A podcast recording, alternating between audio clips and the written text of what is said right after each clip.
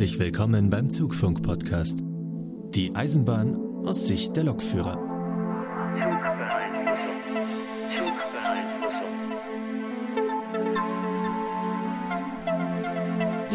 Dann herzlich willkommen zu Zugfunk Folge 27. Nachdem wir ja letztes Mal leicht unterbesetzt waren, weil ich ja anderweitige Verpflichtung habe, haben wir es heute mal wieder geschafft, alle anwesend zu sein. Und äh, wir haben uns sogar noch wen dazugeholt. Dann würde ich mal sagen, wer ist denn so dabei? Einmal den Lukas. Einen wunderschönen guten Abend. Den Markus. Hallo Leute. Und Markus hat sich in sein Aufnahmestudio in München noch spontan einen Gast mit eingeladen. Heute haben wir noch mit dabei den Niklas. Ja, moin. Ja, gut, ich labe euch schon die ganze Zeit zu, deswegen, ich bin natürlich auch da. Ja, und dann würde ich sagen, äh, fangen wir mal mit der Laberecke ganz gemütlich an. Äh, ich gucke in den Sendungsplan und der, der am meisten zu erzählen hat, fängt an. Lukas. Ah, oh Gott. Ja, Lukas, Frage. Hast du eigentlich was zu Kamellen? Ja. also tatsächlich habe ich ein bisschen was zu erzählen, weil äh, in den vergangenen Tagen war es ja ein bisschen wärmer in Deutschland. Ach, und, ähm, jetzt wo ja, du sagst. Ach, deswegen, ja, ja. deswegen läuft mir die Suppe runter. Und ich dachte schon. Nicht, nicht, nur das, ich muss aufpassen, dass ich hier nicht wegschwimme, deswegen ich habe das Mikrofon schon in der Hand. nee, auf jeden Fall ist es halt so, wie jedes Jahr bei der Bahn, wenn es halt warm wird, kommt natürlich irgendwann mal wieder die allgemeine Problematik mit den Klimaanlagen zum Vorschein. Ja. Und ähm, wir bekommen natürlich dann als Mitarbeiter immer die Hinweise, Leute, passt mal auf, ne, im Zeitraum vom keine Ahnung, Montag bis Donnerstag soll es richtig schön warm werden. Guck bitte, dass die Klimaanlagen funktionieren, dass die Türen zu sind und so weiter.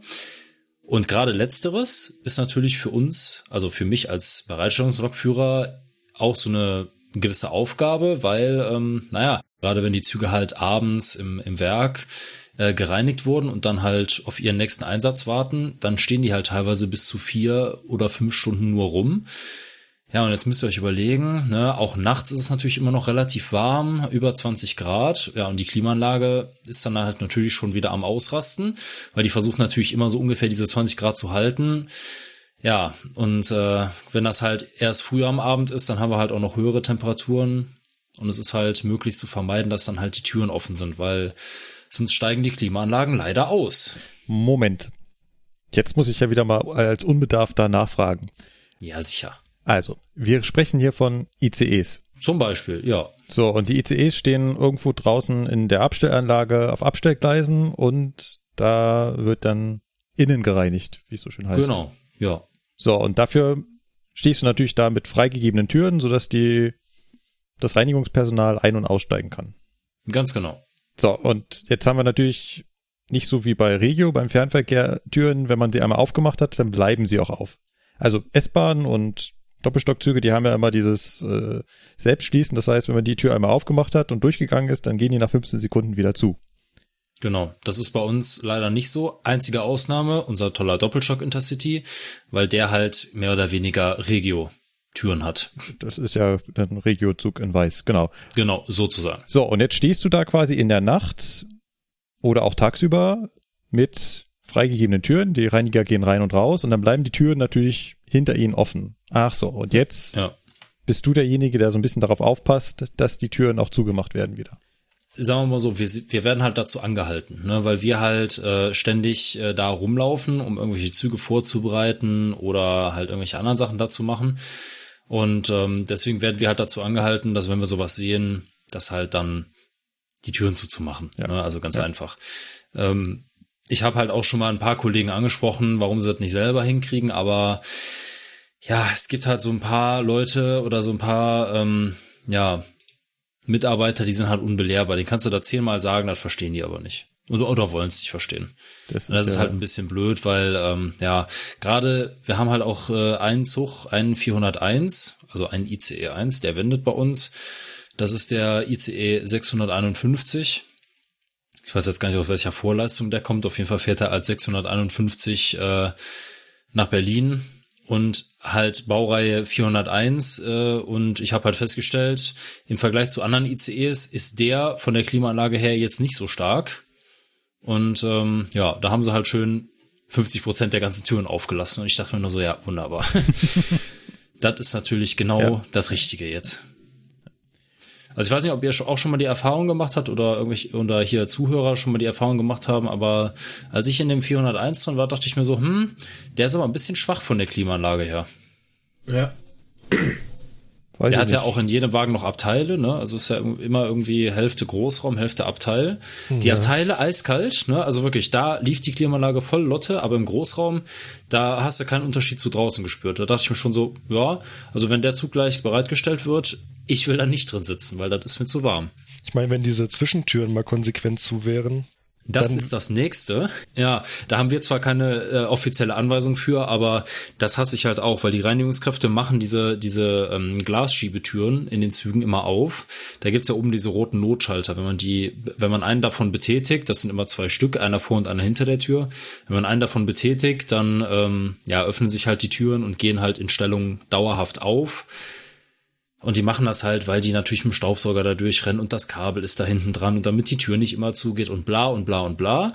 Aber es macht sich halt keiner die Mühe, diese Türen mal wieder zuzumachen, weil bei allen unseren Fahrzeugen ist es so, dass die Vorräume, wo die Außentüren sind, wo man ein- und aussteigt, die werden nicht klimatisiert. Das heißt also, wenn diese Glastüren mal offen sind, entweicht die ganze schöne kühle Luft in den Vorraum ja, und geht da über die, äh, über die Gelenke, also über diesen Faltenbalg und über die Türen ins Freie. Das ist halt einfach dumm. Das ist jeder, jeden Sommer das Gleiche, leider. Da kann es noch so viele Weisungen geben und Gespräche und so weiter. Es gibt einfach Leute, die verstehen das auch gar nicht, ne? Ja.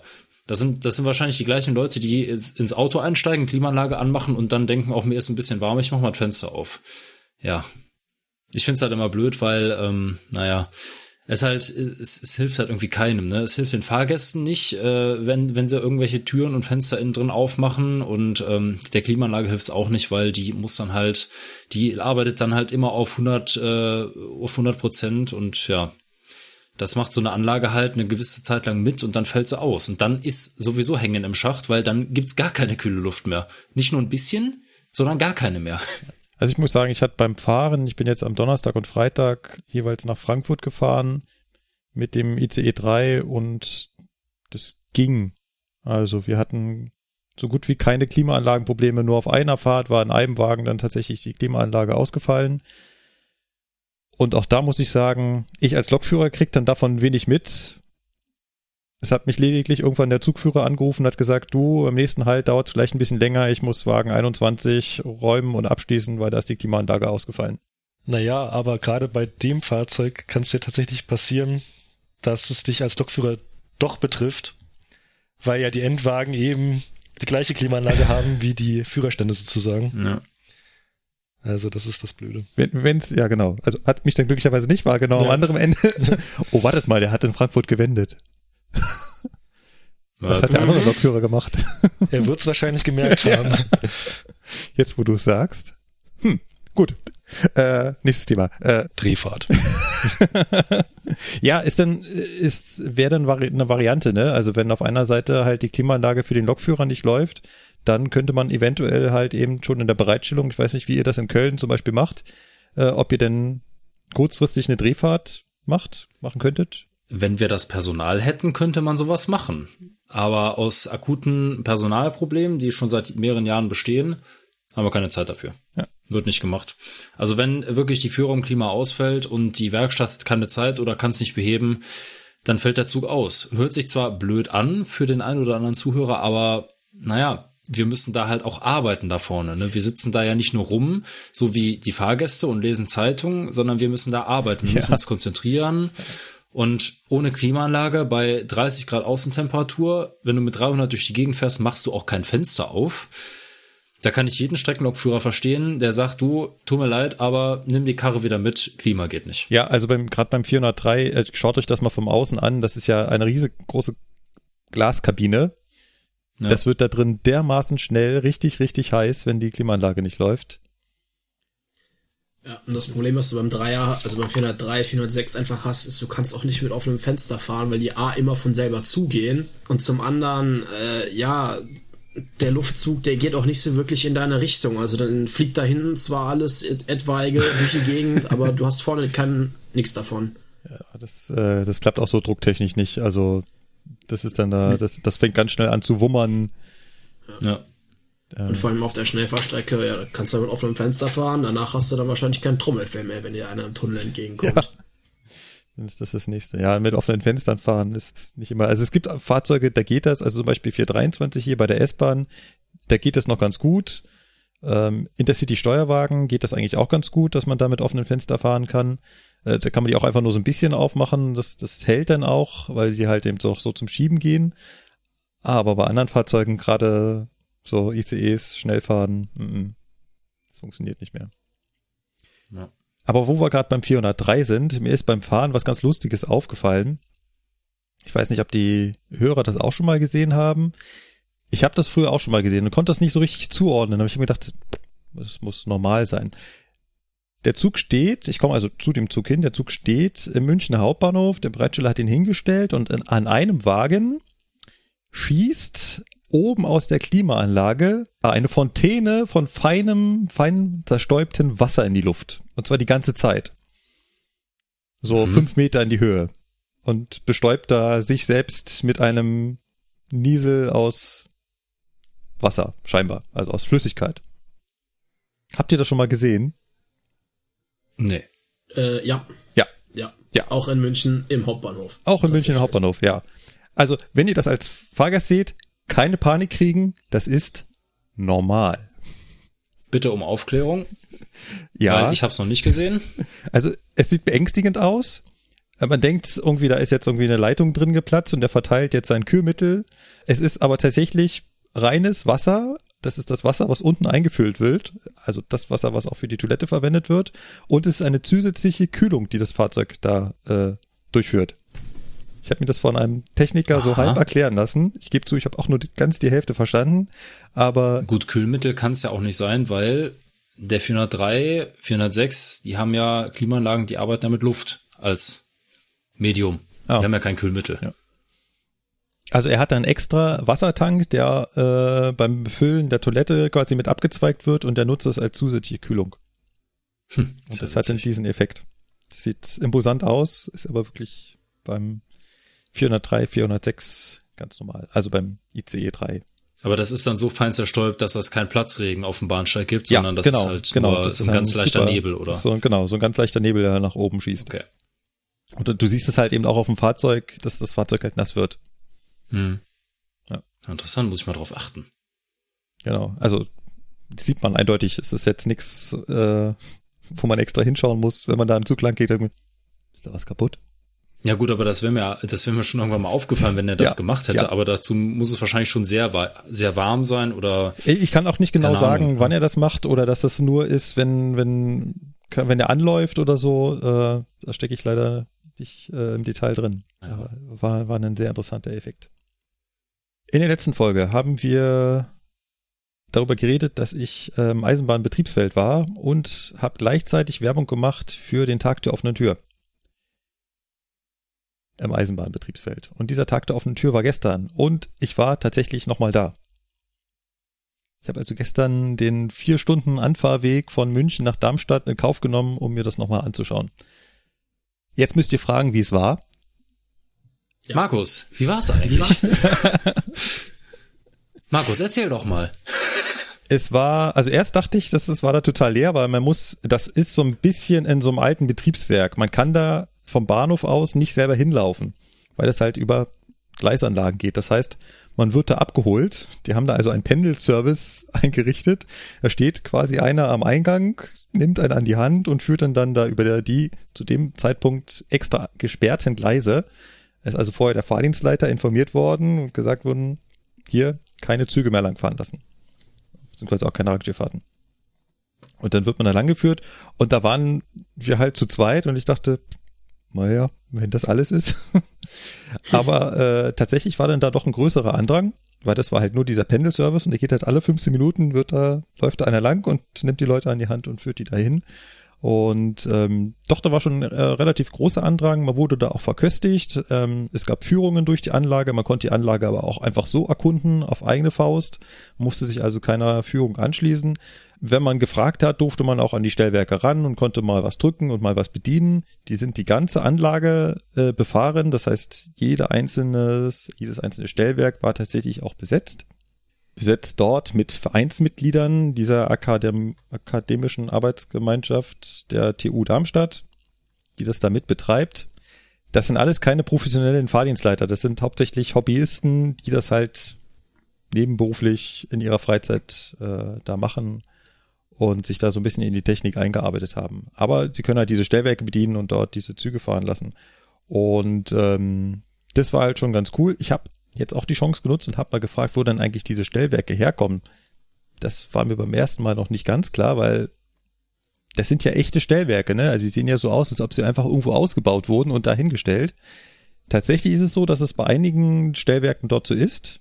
Die wurden also wirklich aus einem stillgelegten Stellwerk abgezweigt und dort äh, in das Eisenbahnbetriebsfeld eingebaut. Andere Stellwerke hingegen haben niemals draußen existiert. Zum Beispiel dieses große mechanische Stellwerk, von dem ich geredet habe. Das wurde allein schon so für die TU Darmstadt mal gebaut und hat jetzt halt da seinen Platz gefunden. Das hat also niemals draußen wirklich äh, Züge gesteuert.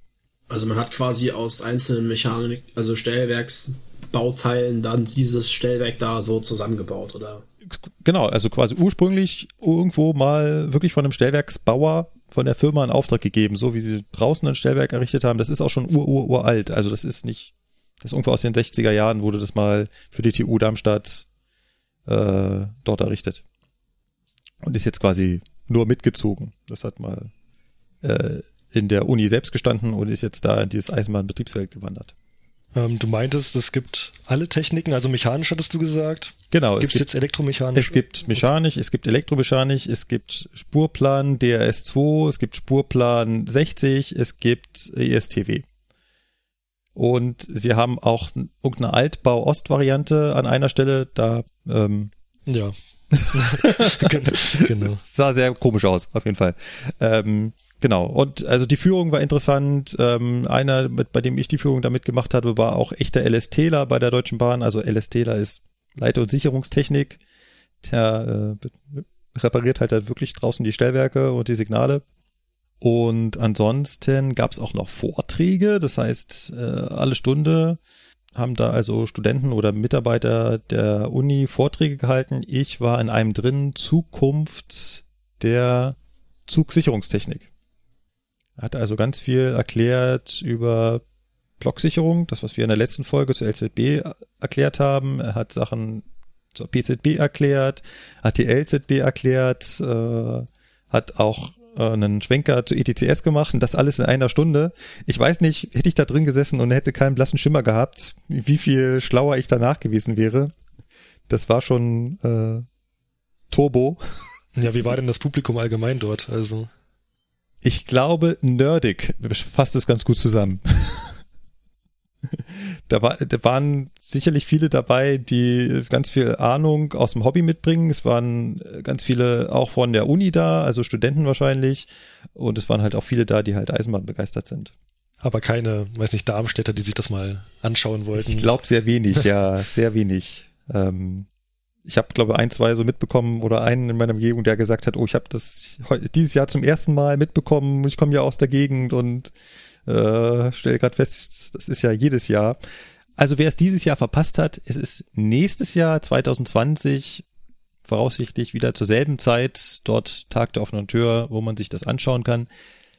Für Menschen, die sich schon viel mit Eisenbahn beschäftigen, bei der Eisenbahn arbeiten, Lokführer sind, Fahrdienstleiter sind, für die ist es vielleicht nicht so viel, weil es halt wirklich, also die Führungen und Vorträge sind halt wirklich sehr basic im Endeffekt.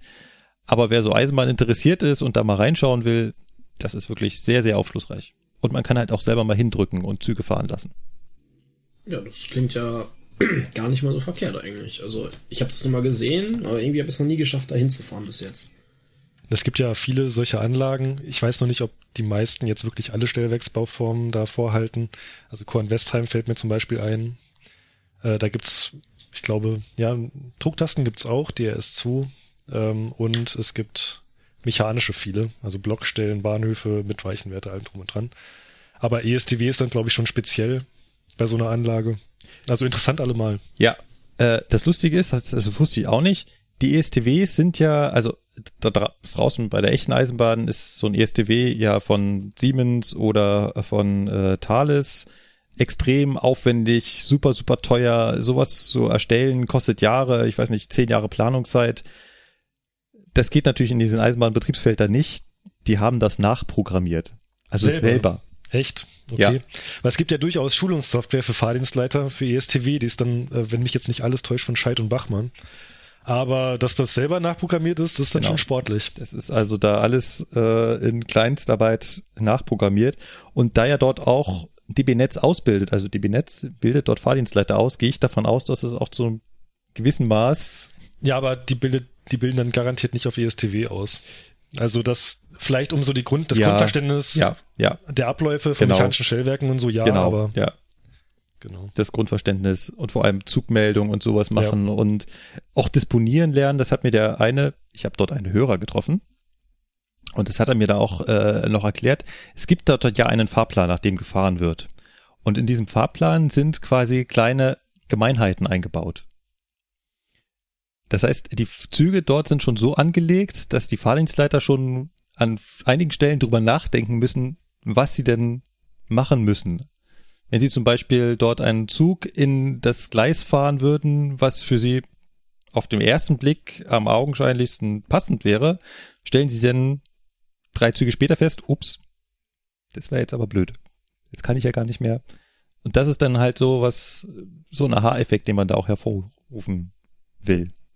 Du meinst jetzt diesen Fahrplan für Zugmeldestellen, der quasi bildlich in Papierform. Nee, also den Fahrplan, den ich da, die haben einfach nur so, da steht, also das ist kein. Achso, in Textform. Genau, in Textform. So. Da steht halt wirklich Zugnummer, Ankunft, Abfahrt so. und da wendet auf.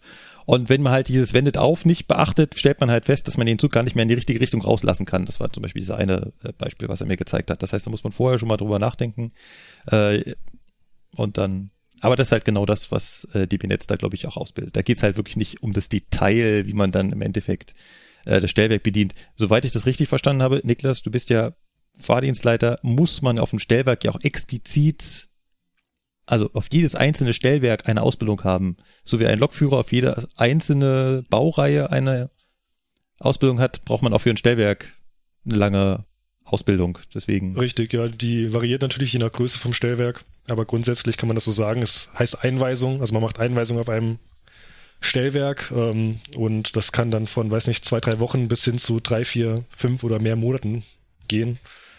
Je nachdem, ob man jetzt einen großen Hauptbahnhof hat, ja. irgendwie ein Streckenstellwerk hat, einen kleinen Bahnhof, genau. Vielleicht nutzen wir mal die Chance. Ähm, der Sebastian hat es am Anfang so ein bisschen übersprungen. Der Niklas war ja schon mal bei uns in der Sendung. Damals ging es um die 101 und um den Fernverkehr und jetzt, hä? Fahrdienstleiter? Was passiert? Ja, das ist eine sehr gute Frage. Also ich habe äh, damals ja die EIB-Ausbildung auch gemacht für Lokführer, also Eisenbahner im Betriebsdienst die drei Jahre und habe jetzt vor einiger Zeit, inzwischen ist es auch schon ein bisschen her, die ähm, den Quereinstieg zum Fahrdienstleiter gemacht. Also nicht mehr die, die zweieinhalb Jahre, die es dafür auch gibt, oder die drei Jahre, die es dafür gibt, sondern eben auch diese quasi, ja, wie viel sind es, fünf, sechs Monate Kurzausbildung. Ähm, einfach um ja mal was anderes zu sehen, mal was anderes zu machen, Interesse halber. Ja, bin jetzt inzwischen auch eigentlich ganz zufrieden. Am Anfang ist es schwierig, wenn man so das Fahren nicht mehr hat, weil man das so gewöhnt war und es hat ja auch so Spaß gemacht. Man war da alleine irgendwie sein eigener Herr und die Landschaft und allem drum und dran. Und wenn man jetzt in der Betriebszentrale sitzt und äh, die Bildschirme vor sich hat und keine Züge mehr sieht, ist das schon eine andere Welt auf jeden Fall. Also bei dir sehen Züge mittlerweile anders aus. Es sind nur noch. Es sind nur noch Linien, genau, bunte, bunte Striche. Ähm, ja, genau. Nee, das war einfach so eine, ja, eine Kurzschlussentscheidung quasi. Muss ja deswegen nicht äh, falsch sein. Ja, eben. Also man weiß es vorher eh nicht und jetzt habe ich es ausprobiert. Genau. Beides zusammen kann man leider nicht machen. Obwohl ich da jetzt Gegenteiliges gehört habe, gerade eben, aber ähm, zumindest ist es nicht die Regel. Leider. Das wäre natürlich cool, irgendwie mal so zwei, drei Schichten Lokführer, dann wieder als Fahrdienstleiter. Aber es auf jeden Fall hilft es enorm, die andere Seite gesehen zu haben Und man merkt auch, wie Kollegen sich dann immer mal wieder dafür interessieren und nachfragen, ja, wie ist denn das eigentlich als Lokführer und so, wie sieht es da aus? Ja. Und also das ist schon, hat schon was. Ja, definitiv.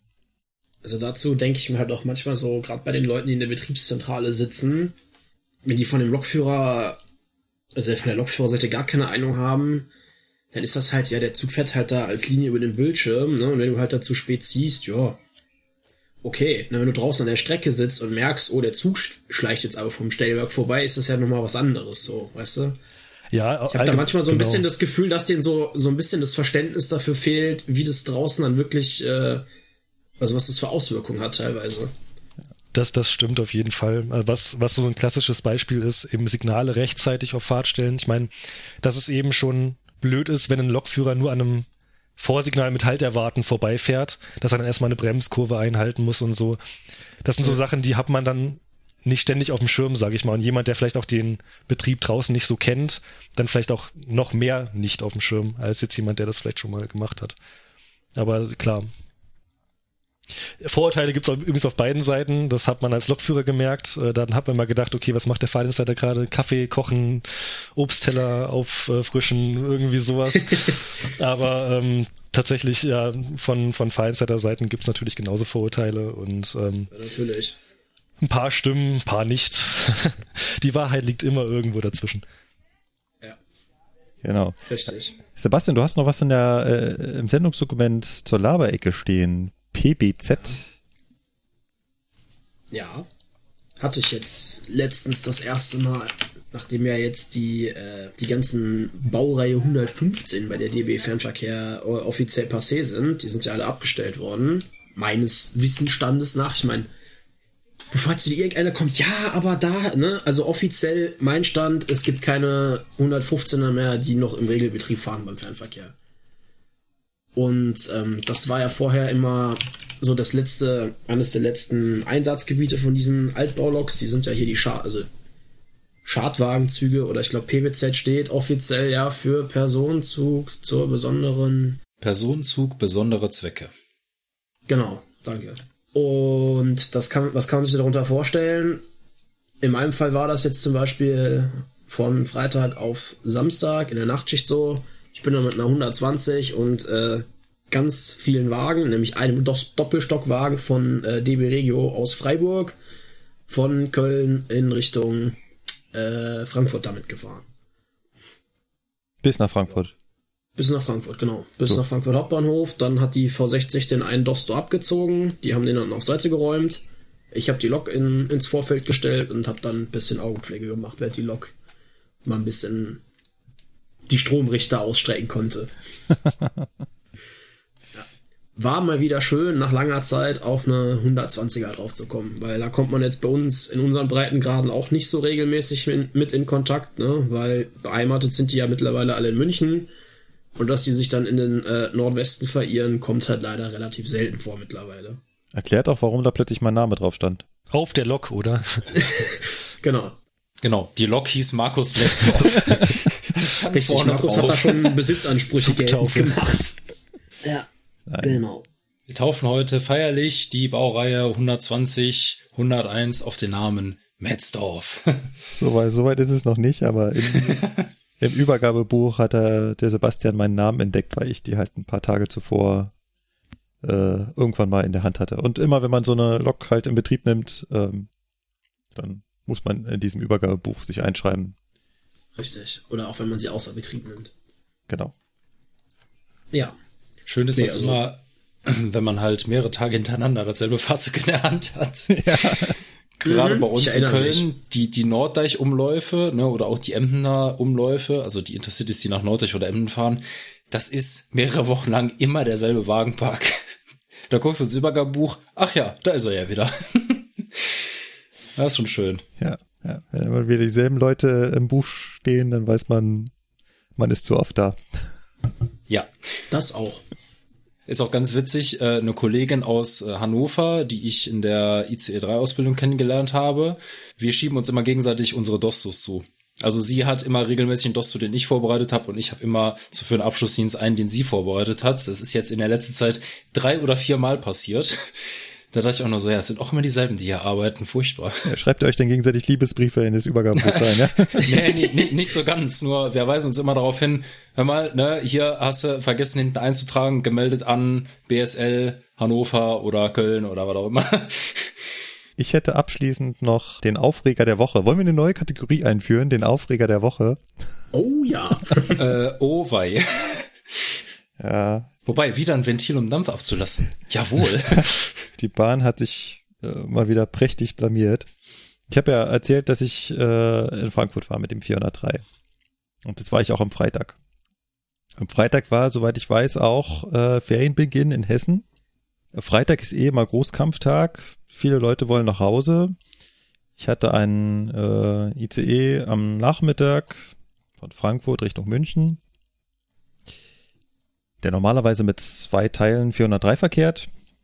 Und da dachte sich die Bahn, Mensch, es wäre doch mal eine gute Idee, wenn wir versuchen würden, diesen schon sehr gut ausgebuchten und sehr gut genutzten Zug mal um die Hälfte zu kürzen. Ja, das ist natürlich schön. Kam jetzt bei den Fahrgästen nur so mäßig gut an. Was? Also warum ein Zugteil fehlte, kann ich nicht sagen. Das äh, davon wissen wir nicht. Im Prinzip kriegt man es eigentlich erst mit, wenn man auf den Bahnsteig geht und dann auf die Anzeigen guckt und da plötzlich nur noch ein Zugteil angezeigt wird. Oder man hat halt vorher auf dem Handy geguckt. Manchmal steht auch in unserem Programm auf dem Handy drin, fährt außerplanmäßig nur mit einem Zugteil oder nur der dezente Hinweis, Wagen fehlen. Mhm. Ja. Wie läuft das denn ab? Ja, man selbst steigt halt auf den, als Lokführer auf den Zug auf, löst den Kollegen ab, äh, kriegt dann meistens noch einen sarkastischen Hinweis. Bei dem ankommenden Lokführer natürlich auch schon klar war, dass der Zug voll ist. Ja, dann bereitet man sich selbst halt vor, macht da seine Bremsprobe und was man alles noch so machen muss, Fahrplanunterlagen raussuchen und so weiter. Und dann kommt irgendwann der Zugführer auf einen zu, beziehungsweise klopft ans Fenster und fragt, na, passt bei dir alles? Und ja, und dann meint er so ganz lapidar, so fahren wir hier nicht ab das ist ihm zu voll. Und das ist dann auch so der Punkt, also wenn man sich mal fragt, warum heißt so ein Zugchef eigentlich Zugchef? Genau dafür, weil er ist in dem Moment wirklich der Mensch, der da in charge ist, die Aufgabe hat und es selbst verantworten muss, fährt er mit diesem vollen Zug. Und es gibt halt gewisse Regularien, sag ich mal, die er da einhalten muss, um sicherzustellen, dass zum Beispiel die Gänge frei sind dass der Zug noch ordentlich evakuiert werden kann und so weiter. Und da hat er halt entschieden, der Zug ist jetzt zu voll, so fahren wir nicht. Das Schöne beim Fernverkehr ist dann für mich als Lokführer dann halt nicht. Also ich habe da äh, wenig mit zu tun. Das Einzige, was ich dann mache, ist, ich melde dem Fahrdienstleiter das noch. Ich nehme also das Funkgerät in die Hand und rufe den Fahrdienstleiter an und sage, hey Leute, mein Zugchef hat gesagt, wir führen eine Teilräumung durch, wie es so schön heißt. Ja. Es ging sich bei mir noch ganz gut auf, äh, aus, äh, es ging sich aus. Ähm, äh, es hat so zehn Minuten ungefähr gedauert und dann hat er gesagt, so, jetzt passt das. Er hat zwischendurch halt viele, viele freundliche Ansagen gemacht, dass ihm klar ist, dass dieser Zustand nicht sonderlich schön ist, dass er das auch nicht toll finde. Ähm, und dass ihm auch klar ist, dass die Leute alle nur nach Hause wollen, aber ist es halt zu voll. Er hat dann gebeten, die Leute, die nur nach Aschaffenburg wollen, auszusteigen. Aschaffenburg liegt quasi noch so in dem Bereich um Frankfurt, den man relativ locker auch mit dem nächsten Regionalexpress erreichen kann. Es dauert dann halt länger, aber man kommt da immerhin noch ohne Probleme hin, so dass die Leute, die halt noch weiter wollen, dann in dem Zug verbleiben können. Was wahrscheinlich auch gut geholfen hat, ist die Leute immer umverteilen, weil der Zug kann noch so voll sein, trotzdem setzen sich die Leute nicht nebeneinander. Damit kann man noch den einen oder anderen Platz füllen und die Leute vielleicht aus den Gängen bekommen. Aber äh, sei es wie es ist, es ist halt blöd zur Hauptverkehrszeit, wo wirklich, wirklich viele Leute fahren wollen, da nur mit der halben Zugstärke aufzutauchen. Das ähm, geht gar nicht. Ist echt doof. Was es ja auch manchmal gibt, ist so Getrenntführung. Wenn zum Beispiel Kuppeln in Hannover nicht klappt oder so, und dann fährt halt der eine Zugteil vor und der andere hinterher, wenn da eine neue Zugnummer. Aber ironischerweise steigen dann trotzdem oder versuchen zumindest trotzdem alle in den ersten Zugteil einzusteigen, Und der hintere, der dann drei Minuten später kommt, ist meistens relativ leer. So ein kleiner Geheimtipp. Vielleicht nicht ganz geheim, aber es ist schon relativ auffällig. Ja. Kennen wir das aus Hamm? ja, vielleicht. Was? Hamm, Hannover, ja, so klassische Kuppelbahnhöfe. Hm, Köln mit dem Dreier. Ja, das geht ja natürlich nur, wenn, ähm, wenn auch der Lokführer dann entsprechend zur Verfügung steht, um den zweiten Ja. Zug zu fahren. das ist klar. Und äh, ja, ich meine, der aktuelle Zug ist immer der letzte, der fährt. Das ist, äh, ist auch bei der S-Bahn so. Auch im Das ist 10-Minuten-Tag. ganz klar. Sowieso. Ja. Deswegen muss man ja auch unbedingt die Türen aufhalten. Aber das, was du halt sagtest, äh, ne, von wegen einteiliges Fahren, wenige Informationen im System, ja, Klassiker bei der S-Bahn Köln leider auch, ne? Gerade so morgens die ersten paar Züge, guckst du rein, ja, mehrere Wagen fehlen, heute abweichen nur ein ET. Hm. Für fünf Millionen Leute, die am Bahnsteig warten. Ja, gut. Ja. Auch schön. Ja. Aber ist halt manchmal so, ne? Geht halt nie anders. Ja, was ich mir da wünschen würde, wäre einfach ein proaktives Arbeiten. Dass ich halt, bevor der Zug da in Frankfurt auftaucht, ordentliche Durchsagen mache. Sage, der Zug fährt außerplanmäßig nur mit einem Zugteil, es stehen nur die Hälfte der Kapazität zur Verfügung, der Zug wird höchstwahrscheinlich überfüllt sein. Bitte nutzen Sie Alternativen, wenn es möglich ist. Sie können sich jederzeit an das Service Center, kriegen da einen Verpflegungsgutschein, wenn Sie einen anderen Zug nehmen. Wir schreiben Ihnen natürlich die Fahrkarten um. Personal am Bahnsteig, was die, was die Leute abholt, aber sowas alles, mm, daran fehlt's dann. Ja, die Pendler sind ja meistens schon relativ gewitzt. Die kennen sich ja aus auf ihrer Strecke und die kriegen Ja. der Leuten schon alle Alarmglocken, wenn da sowas auch nur irgendwie aufkommt. Ja, ja, ja, natürlich. Aber klar, so Normalreisende, die jetzt auch noch Gepäck dabei haben oder so, dann auf andere Züge zu verfrachten, ist immer schwierig. Genau. Ja, äh, klar, du hast natürlich auch dann viele dabei, die sich eine Fahrverbindung ausgedruckt haben. Ja. Und die können dann davon auch nicht abweichen. Das ist, das wäre so, als wenn man mit dem Navi fährt und plötzlich rechts abbiegt und das Navi dann sagt, okay, tschüss. Ja, hier steige ich aus. ja, ich meine, klar, vielleicht haben manche den DB Navigator nicht oder überhaupt gar kein Smartphone Ja. und Internet dabei. Genau, Das gibt's genau. ja immer noch. Also ich es ist halt, manchmal ist es echt schwierig. Und vielleicht geht man dann auch auf gut Glück mal zum Bahnsteig und sagt sich, okay, könnte überfüllt sein, dann gehe ich, steige ich halt schnell ein. Ja, dann, dann passt das, dann kriege ich irgendwie noch einen Sitzplatz oder ich sitze an der Tür oder was. Ne? Ähm, ja. Liegt halt, wir haben zu wenig Fahrzeuge, die fahren dürfen, ähm, die fahren können. Vielleicht hat der ein oder andere Hörer es mitbekommen, dass wir Probleme mit dem neuen ICE 4 haben. Da hapert es wohl an der einen oder anderen Schweißnaht. Genau, das weiß man nicht. Ja. Und jetzt gerade in der Hitze wird wahrscheinlich auch das ein oder andere Fahrzeug gesagt haben, Klimaanlage ist heute nicht. Was ja blöd ist, äh, meiner Meinung nach, das kann ich jetzt nicht aus interner Sicht äh, sagen, sondern halt nur aus externer Fahrgastsicht. Aber das, warum man halt beim neuen ICE 4 die Sitzplätze oder die Sitzplatznummern nicht zumindest versucht hat, weitestgehend eins zu eins zu übertragen vom, vom ICE 1. Weil die, es gibt zwar diese Nummern und man sagt auch immer, ja, die Reservierungen sind gültig, aber die Sitzplätze sind an komplett unterschiedlichen Stellen. Das Ja. heißt, wenn, wenn ich wirklich mal irgendwie als Fahrgast reserviere, sch schaue ich dann wirklich manchmal, okay, der Sitzplatz ist bei beiden Fahrzeugbaureihen am Fenster zum Beispiel, ja. Und das gibt's dann auch. Aber wenn man sich nicht auskennt, ist das natürlich ein Horrorszenario, wenn du da irgendwie als Familie äh, vier Sitzplätze reserviert hast am Tisch und dann plötzlich sitzt du im Abteil oder sonst wo. Ist halt manchmal blöd. Ja, das, das, Ja. das, das war mal so geplant, oder? Dass äh, der ICE 4 und der ICE 1 äh, da dasselbe Sitzplatzkonzept irgendwie haben, damit die. Flexibel tauschbar sind. Ja, Aber wie willst du das umsetzen? Äh, der, die Wagenkästen sind länger, du hast pro Wagen mehr Sitzplätze. Der 401 hat überall noch ein Abteil drin. Naja, wenn Das kannst zusätzlich. du eh nicht eins zu eins ja, ja, aber umsetzen. ja, aber zusätzlich Plätze wäre ja in Ordnung. Man muss halt die Nummerierung so anpassen, dass äh, dazwischen halt freie Plätze dann wären. Also, verstehst du? Ja, ich, ich, we- ich weiß, was du meinst. Klar. Füllplä Füllplätze. Also mit ICE 1 Ja. Reservierung könnte ich die quasi nicht erreichen, sondern die wären halt dann füllfreie Plätze. Ja gut, die sind ja schon, ich sag mal, aufsteigend durchnummeriert, die Sitze. Ja. Ne? Also müsstest du irgendwo halt ganz vorne oder ganz hinten am Wagen Anfang oder Ende halt irgendwelche Sitzplätze noch weiter nummerieren, ja. in dem Sinne. Damit es dann im Ja, Endeffekt aber wieder wahrscheinlich passt. war der Bahn da auch mal wieder der Mond zu neu. Also Okay, mein kleiner Aufreger der Woche. Äh, Vielleicht machen wir äh, ein, ein, eine, eine kleine Serie draus. Äh, Also ich habe die Rubrik schon im Sendungsdokument erstellt. Ne? Das bleibt jetzt so. Das ist jetzt Gesetz. Ich habe das da schon ich wollte gerade eingefügt. sagen, das ist jetzt safe. gut, dann, dann aber mit der, mit der Auflage, dass man jedes Mal auch äh, sagt, wie, wie es besser geht. Genau. Kritisieren und Verbesserungsvorschlag bringen. Genau. Komm, Host, mach weiter. Ah ja, stimmt, ich bin ja, ich bin ja der Host vom Dienst. Ja, ich würde jetzt Ja. an der Stelle normalerweise zum Hauptthema überleiten, nur wir haben kein Hauptthema. Naja, eigentlich hätten wir ja schon eins gehabt. Wir haben in der letzten Ja. Sendung was versprochen. Ja, aber das entfällt wegen akuter Übertemperatur der Aufnehmenden.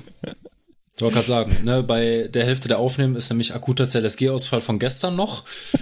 Und äh, deswegen, ähm, ja, Ja, so schlimm war es doch gar nicht.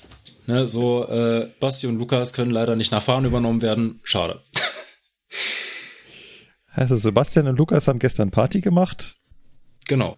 Verspüre noch gewisse Nach Nacherscheinungen. Äh, Geht eigentlich, Nachwirkung, also Nachwirkung hieß es. Es, Nach es, es geht eigentlich. Es hier, hat sich alles im Rahmen gehalten, aber ja, also ich weiß nicht, hier sind es mindestens 30 Grad in der Bude. Bei Basti ist es, glaube ich, nicht anders, weil so weit wohnen wir jetzt auch nicht auseinander. Ich weiß ja, nicht, wie und es vor allem, ich habe hier in meinem ne? Arbeitszimmer auch kein Rollo. Heißt die Sonne so, ach ja, also da kann man ja die ganze Zeit voll reinballern.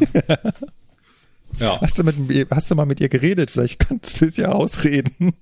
ja, warte, ich rufe mir die von Storch an. Ich habe gehört, die kennt sich damit aus. ja. Mit der Sonne sagen, die soll weniger stark scheinen. Ich wollte gerade sagen, wer hat denn den Osram schon wieder so hoch gedreht? Richtig. Ist natürlich als Schichtdienstarbeiter auch schwierig, wenn man dann tagsüber schlafen muss und dann diese Sonneneinstrahlung hat, wenn man Kollege Feinsetter, das ist so vollständig und richtig. Ja. Das ist echt grausam, ja. Ähm, ja, im Schlafzimmer haben wir ja Gott sei Dank so ein richtiges Rollo von außen. ja aber Weißt du, was das Gute ist? Bei mir in der neuen Wohnung hat auch wieder jedes Zimmer ein Rollo und jedes Fenster.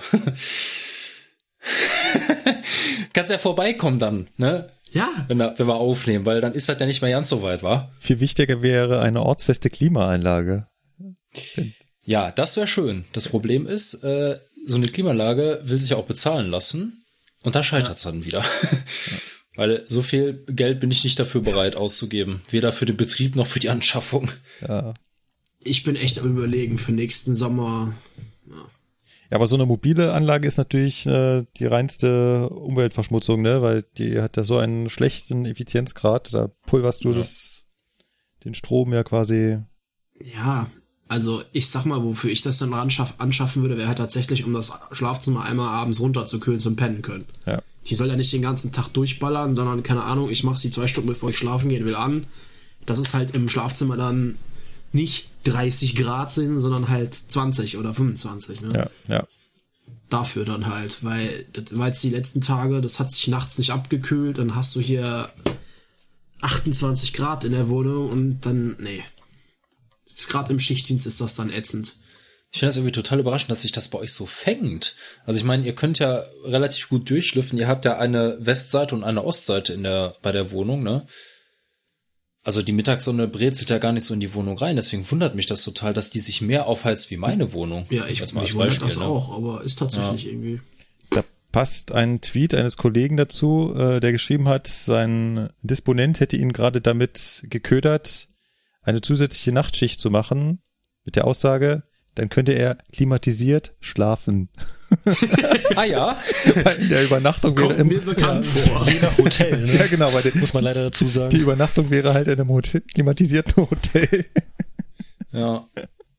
Ich kann auch noch was erzählen, wo wir gerade schon mal dabei sind. Aufreger der Woche. Zug stand auf der Unterflur Radsatzdrahbank, beziehungsweise wurde da behandelt. Dann haben die den wieder da rausgeschoben mit ihrem komischen Zwei-Wege-Eimer, ne, mit diesem komischen Windhoff-Rangierroboter. Solange der auf der Unterflur-Radsatzdrahbank steht, ist er natürlich vollkommen aus, ne? Batterie tot. Genau, ja. Also Stromanschnehmer unten gesperrt und Batterie aus und alles, weil halt auch in dieser Halle auch selber gar keine Oberleitung hängt. Also die müssen den da sowieso reinziehen. Auf jeden Fall, da, da kümmert sich die Werkstatt drum. Das heißt, du stellst den als Bereitsteller dahin, aufgerüstet, lässt den auch auf dem Führerraumwechsel stehen, also dass, damit der sich halt nicht selber abrüstet. Dann kommt die Werkstatt, kümmert sich um alles, also schaltet überall in jedem Wagen die Bremse aus. Also doch nicht Batterie aus, sondern nur auf Führerraumwechsel. Genau, wir, wir machen das nur auf Führerraumwechsel, den Rest macht dann die Werkstatt. Die machen sich den selber aus Ah, und so weiter. die machen sich ne? den aber Die machen sich die Batterie aus. Genau. Und Oh. die rüsten dir den auch, wenn die fertig sind, wieder auf, sodass du den quasi auch wieder im Führerraumwechsel übernimmst. Ne? So, und da kommt jetzt die Krux bei der Sache. Weil ich weiß nicht, was die in der Werkstatt so genommen haben, aber ich kam beide Male, wo ich den Zug um, wo ich die Züge umsetzen musste. Es war einmal am Mittwoch und einmal am Freitag. Ich kam beide Male auf den TK und die haben die Führerraumtür aufgelassen beim 402. Und ich dachte mir so, Leute, wir haben im Maschinenraum ganz entspannte 53 Grad, ja. Die haben wir jetzt auch im Führerraum. Die Klimaanlage steigt in den nächsten fünf Minuten aus. Ich muss damit jetzt fahren. Ja, GG! Ja. Ich war maximal, ich war wirklich kurz vorm Ausraster. Ich echt gedacht habe so, ey, die wissen auch, wie man sich Arbeit verschafft, ne? Weil ich muss die Klimaanlage ja nicht reparieren, das machen die ja wieder, ne? Also, die wissen, wie man sich Arbeit macht. Aber ich dachte mir nur so, Leute, das ist da wohl klar, ja, dass sich der Maschinenraum aufheizt. Ja, und die haben halt einfach die Tür zum Maschinenraum aufgelassen und die Führerraumklima, ja, die kommt da natürlich nicht gegen an, ist ja klar, ne? Also, Oh, äh, ja. was habe ich mich aufgeregt, aber es hat nichts genützt. Ich bin da mit offenen, gebe ich auch zu, mit offenen Maschinenraumtüren habe ich da rumrangiert, weil ich mir dachte, ja, was soll ich jetzt machen? Der Maschinenraum ist viel zu warm. Äh, Das Fahrzeug muss sich jetzt ein bisschen abkühlen und das sind nur Rangiervorgänge. Also, naja. Er war schon kritisch. Ne? Und dann dachte ich mir, komm, jetzt kannst du auf den drei Metern, die du jetzt rangierst, den noch mal ein bisschen runterkühlen. Weil beim 402 haben sie Fahrmotorlüfter eingebaut, die haben so eine Zusatzfunktion. Die wirbeln nämlich im Maschinenraum auch noch mal die Luft um. Und da ist das halt wirklich ganz praktisch, wenn du dann halt die Fenster im Führerraum aufhast, dann die Maschinenraumtür und dann nochmal die Einstiegstüren, weil dann ist nämlich einmal hartes Durchlüften angesagt und äh, ja, dann geht's wieder. Es ist zwar laut, weil der Maschinenraum halt laut ist, aber ja, zum Rangieren reicht's. Einmal halt abkühlen, weil die Technik ist halt auch nicht von gestern, die ist halt von vor drei Jahrzehnten so ungefähr. Und ähm, naja, der tut das auch ganz gut. Gut. Machen wir einen Haken an äh, die hohen Temperaturen. Ist bestimmt ganz Ja. lustig, wenn die Leute das äh, in einem halben Jahr erst hören und dann sich denken. Hä? Was für eine Hitze. Oder sie hören es in zehn Jahren und sagen, hey, 33 Grad ist ja nichts, wir haben 43 draußen. Um Gottes Willen, ich wollte noch ein paar Tage länger leben. Gut. Ja. Ich habe noch was Kleines zur letzten Folge. Wie zum Henker kommt Zuhörer auf die Idee, ich hätte schwäbischen Akzent. Ich fühle mich so ein bisschen persönlich gekränkt. Also, ich lasse mir ja viel unterstellen, aber Schwäbisch? Echt jetzt? Ich fand interessant, Also- äh, dass Lukas meinte, man würde bei dir auch noch was Österreichisches raushören. das sind halt so- das sind kann, halt so kann ich mir, Begriffe, das kann ne? ich mir wenigstens noch erklären. Das ist ja, Ja. Ja, das ist halt die Un. Unkenntnis über Dialekte. Also, ja, Banhausen. Ich habe mich da auf Begriffe bezogen, die du hin und wieder mal verwendest. Die halt dem deutschen Sprachgebrauch nicht auftauchen. Die da Also nicht im, ja, ke- keine Ahnung, ne? Äh, Aveng hast du in letzter Zeit schon mal gesagt oder Ja, Ansonsten bist du wohl ein echter Köln, wie heißt es, Kölscher, Kölnisch? Kölsche Jung. Ja. Metzdorf, komm mal ran hier, wir machen nochmal einen Sprachkurs. apropos, komm mal ran hier. Was hast du jetzt wieder? Ja, wir haben hier noch so eine Ortskunde-Folge irgendwann mal im, im Raum stehen für Ja, Köln, ne? ja, ja. Ah ja. Ja, nicht Stimmt, damit ja? Markus auch weiß, was dieses WBF ist. Ne? Richtig. Was ist eigentlich dieser Richtig. WBF? Ja, was ist das? Hm. Ich würde sagen, wir machen mal weiter. Ja, kommen wir äh, zum Spiel mit dem letzten Buchstaben, nämlich dem Z.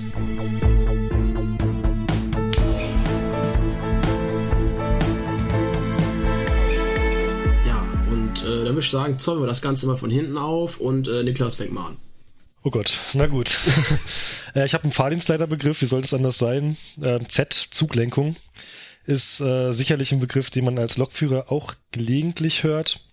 Klingt erstmal relativ fancy, ist es auch, ähm, weil es eine super Erleichterung auf dem Stellwerk ist, die einem als Fahrdienstleiter hilft, quasi den Zugbetrieb zu regeln.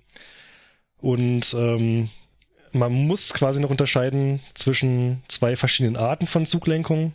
Es gibt nämlich äh, entgegen anderslautenden Gerüchten Zuglenkung nicht nur auf dem ESTW, sondern auch auf Spurplanstellwerken. Da ist es dann aber die Zuglenkung mit Lenkziffern, sprich ähm, es hat zum Beispiel eine Zugnummer, ein ICE, nehmen wir mal 882 einfach. Ähm, der kriegt vorneweg noch eine Lenkziffer, zum Beispiel eine 1 oder eine 2, was auch immer. Und so ist klar, dass zum Beispiel an bestimmten Verzweigungen in bestimmten Bahnhöfen sich die richtige Fahrstraße einstellt in die richtige Richtung, weil meinetwegen alle Züge mit 1 in Richtung A fahren, alle Züge mit 2 in Richtung B. Das wäre quasi eine sehr, sehr einfache Form äh, von der Zuglenkung. Und das gibt's halt auch in größeren Spurplanstellwerken. Kann ich da gleich mal was zu fragen? Ja. Ich habe da auch noch eine Frage zu. Schon schlimm, wenn man einen Fahrdienstleiter neben sich sitzen hat. Ähm, diese Nummer, also wird die, ja, ich muss vorne anfangen. Diese Zugnummern werden ja von Stellwerk zu Stellwerk weitergeleitet. Mit dieser Zugnummer Meldeanlage. Wird diese Lenkziffer auch immer mitgenommen? Die, ja, die wird mitgenommen. Äh, richtig, genau. Ähm, nehmen wir mal zum Beispiel im Bereich der S-Bahn München. Äh, da macht es ja durchaus auch Sinn, weil ähm, zum Beispiel eine S4 kriegt dann eben eine 4 vorne ran, ja. Und ähm, fährt dann auf allen Spurplanstellwerken mit Lenkziffer eben in die Richtung, wo die S4 eben langfahren soll. Ähm, wenn man die vergisst, ist das schon schlecht, die Lenkziffer, ne? ähm, weil dann zum Beispiel ein großer Knotenbahnhof wie Ostbahnhof dann eventuell ein Problem bekommt. Noch schlimmer ist es, wenn eine falsche Lenkziffer drin ist. Da gäbe es zum Beispiel in München das schöne Beispiel am Ostbahnhof mit äh, fährt nach Steinhausen oder nicht. Ähm, oder Stammstrecke oder nicht und solche Geschichten eben. Auf Stellwerken, wo die Lenkziffer aber nicht erforderlich ist, also ESTW zum Beispiel, äh, ist es dann meistens so, dass es dann entweder so programmiert ist, dass sie rausfällt oder rausgelöscht wird, ersetzt wird oder ähm, von Hand ersetzt wird, das geht auch. Oder eben ganz anders dann eben mit der richtigen Zuglenkung gefahren wird. Und das ist dann die Zuglenkung, auf die ich jetzt eigentlich hinaus wollte. Die Zuglenkung mit Lenkplan, ähm, die etwas äh, mehr, ja, die kultiviertere Variante wo dann wirklich alle Fahrstraßen, alle Gleise hinterlegt sind in einem sogenannten Lenkplan, in der Gleisbenutzungstabelle, wo jede Zugfahrt extra mit Zugnummer aufgelistet ist und ähm, der Computer, sprich der Zuglenkrechner, genau weiß, ähm, wo welcher Zug hinfahren soll. Und das ist eben nicht nur, okay, ja, der, die Nummer fährt immer in Richtung A, die Nummer fährt immer in Richtung B, sondern das kann man wirklich tagesgenau machen. Ähm, das kann man Zugnummer genau machen, meinetwegen die eine, der eine Zug fährt immer auf Gleis 4 dann, der nächste fährt auf Gleis 3. Und man kann noch viel, äh, viel mehr schöne Dinge machen. Man kann Überholungen einprogrammieren. Es gibt Vorzugszugregelungen, dass meinetwegen ein bestimmter Zug erst losfährt, wenn der andere schon durch ist. Das wäre auch bei Überholungen zum Beispiel dann der Fall. Und ähm, genau, diese Zuglenkung, die ist nicht quasi Gott gegeben, schon vorhanden, äh, technisch ja, aber jeder einzelne Zug, der existiert und der auch mit Zuglenkung gefahren werden soll, muss in diese Zuglenkung eingegeben werden. Und dafür gibt's äh, in den Betriebszentralen oder auf den elektronischen Stellwerken auch draußen immer Mitarbeiter, Fahrdienstleiter, die extra dafür da sind, da auch eine Schulung für haben, eben diese Zuglenkung zu programmieren. Da wird jeder Zug eingegeben. Und ähm, die sitzen dann da mit den Fahrplan für Zugmeldestellen und gucken, okay, ja, hier Zug, weiß nicht, äh, zum Beispiel 882 fährt eben hier auf Gleis 4. Dann geben sie das auch so in die Zuglenkung ein. Und ähm, das ist eine ziemliche, ziemlich fiese Arbeit tatsächlich. Und gerade im Güterzugverkehr ist es dann auch so, dass ähm, natürlich viele Sonderzüge eingelegt werden, immer spontan von den EVUs, also den Eisenbahnverkehrsunternehmen, dass es auch oft vorkommt, dass eben Züge nicht im, äh, in der Zuglenkung sind. Also da sind nur die Züge für den Regelfahrplan quasi drin. Alles andere muss ich manuell eingeben und das kann ich als Fahrdienstleiter auch machen. Genau, und wenn eben so ein Zug in der Zuglenkung ist, dann ist natürlich die Voraussetzung, dass an den Signalen, wo es eben diese Verzweigungsmöglichkeiten gibt, auch Zuglenkung vorhanden ist. Also für jedes Signal muss quasi auch Zuglenkung programmiert sein. Und wenn das an einem Ausfahrsignal zum Beispiel nicht ist, dann muss ich da auch von Hand einstellen diese Fälle gibt es durchaus, weil es bestimmte Situationen gibt, zum Beispiel eingleisige Strecken zum Nachbarfahrdienstleiter hin oder Strecken, die auf Bahnübergänge zulaufen, ähm, die fernüberwacht sind. Da gibt es dann zum Beispiel je nach Technik eben keine Zuglenkung. Das heißt, da muss ich dann wirklich alles noch von Hand eingeben. Und ähm, ansonsten läuft die Zuglenkung relativ gut von alleine. Im Optimalfall sollte es auch so sein, weil die Zuglenkung ist quasi Voraussetzung dafür, dass man überhaupt so große Stellbereiche bedienen kann. Also im ISTW-Bereich werden die Stellbereiche immer größer und immer größer. Das heißt, im Regelbetrieb ist es alles schön und gut, wenn die Zuglenkung da ihre Arbeit macht, dann, ähm, dann ist das schön. Allerdings, wenn dann wirklich Störungen kommen und man dann von Hand in Anführungszeichen fahren muss, dann merkt man erstmal, was die Zuglenkung einem abnimmt. Und äh, das ist dann teilweise schon immens. Genau. Und ähm, als Fernverkehrslokführer habt ihr sicherlich auch schon vielleicht unbewusst das eine oder andere Mal gemerkt, dass euer Zug nicht in der Zuglenkung hinterlegt war. Das passiert nämlich relativ oft mal, wenn äh, Ersatzzüge fahren. Zum Beispiel, weiß nicht, 2804 oder wie sie alle heißen. Ähm, die sind natürlich dann nicht in der Zuglenkung drin. Das heißt, es muss jeder Fahrdienstleiter dann, wenn er ihn zuggelenkt haben möchte, selber einprogrammieren. Da gibt's äh, vorgefertigte Standardtrassen, ähm, so einen Weg, so einen Laufweg quasi, den Standardlaufweg, den kann man sich hernehmen, den dann noch leicht anpassen oder man programmiert alles selber, das geht auch. Und dann äh, ist er drin in der Zuglenkung, das kann man machen, aber oftmals weiß man das eben noch nicht so genau. Ähm, wenn da so Sonderzüge ankommen, da kriegt man dann irgendwann eine Fahrplanmitteilung mal, ähm, dann hat man die vielleicht noch nicht so auf dem Schirm und dann ist, steht er schon da und dann plötzlich ist das Signal äh, schon äh, quasi vor eurer Nase und ihr habt noch Halt. Also das kommt durchaus dann vielleicht auch mal vor. Im Optimalfall natürlich nicht. Genau. Aber das ist so grob äh, die Zuglenkung als Hilfsmittel für den Fahrdienstleiter in elektronischen Stellwerken. Manchmal merkt man auch, dass die Zuglenkung nicht so ganz optimal arbeitet. Es gibt da so Strecken, wenn du das fährst, was du laut Fahrplan fahren darfst, dann hast du echt gelitten weil die Zuglenkung nicht hinterherkommt.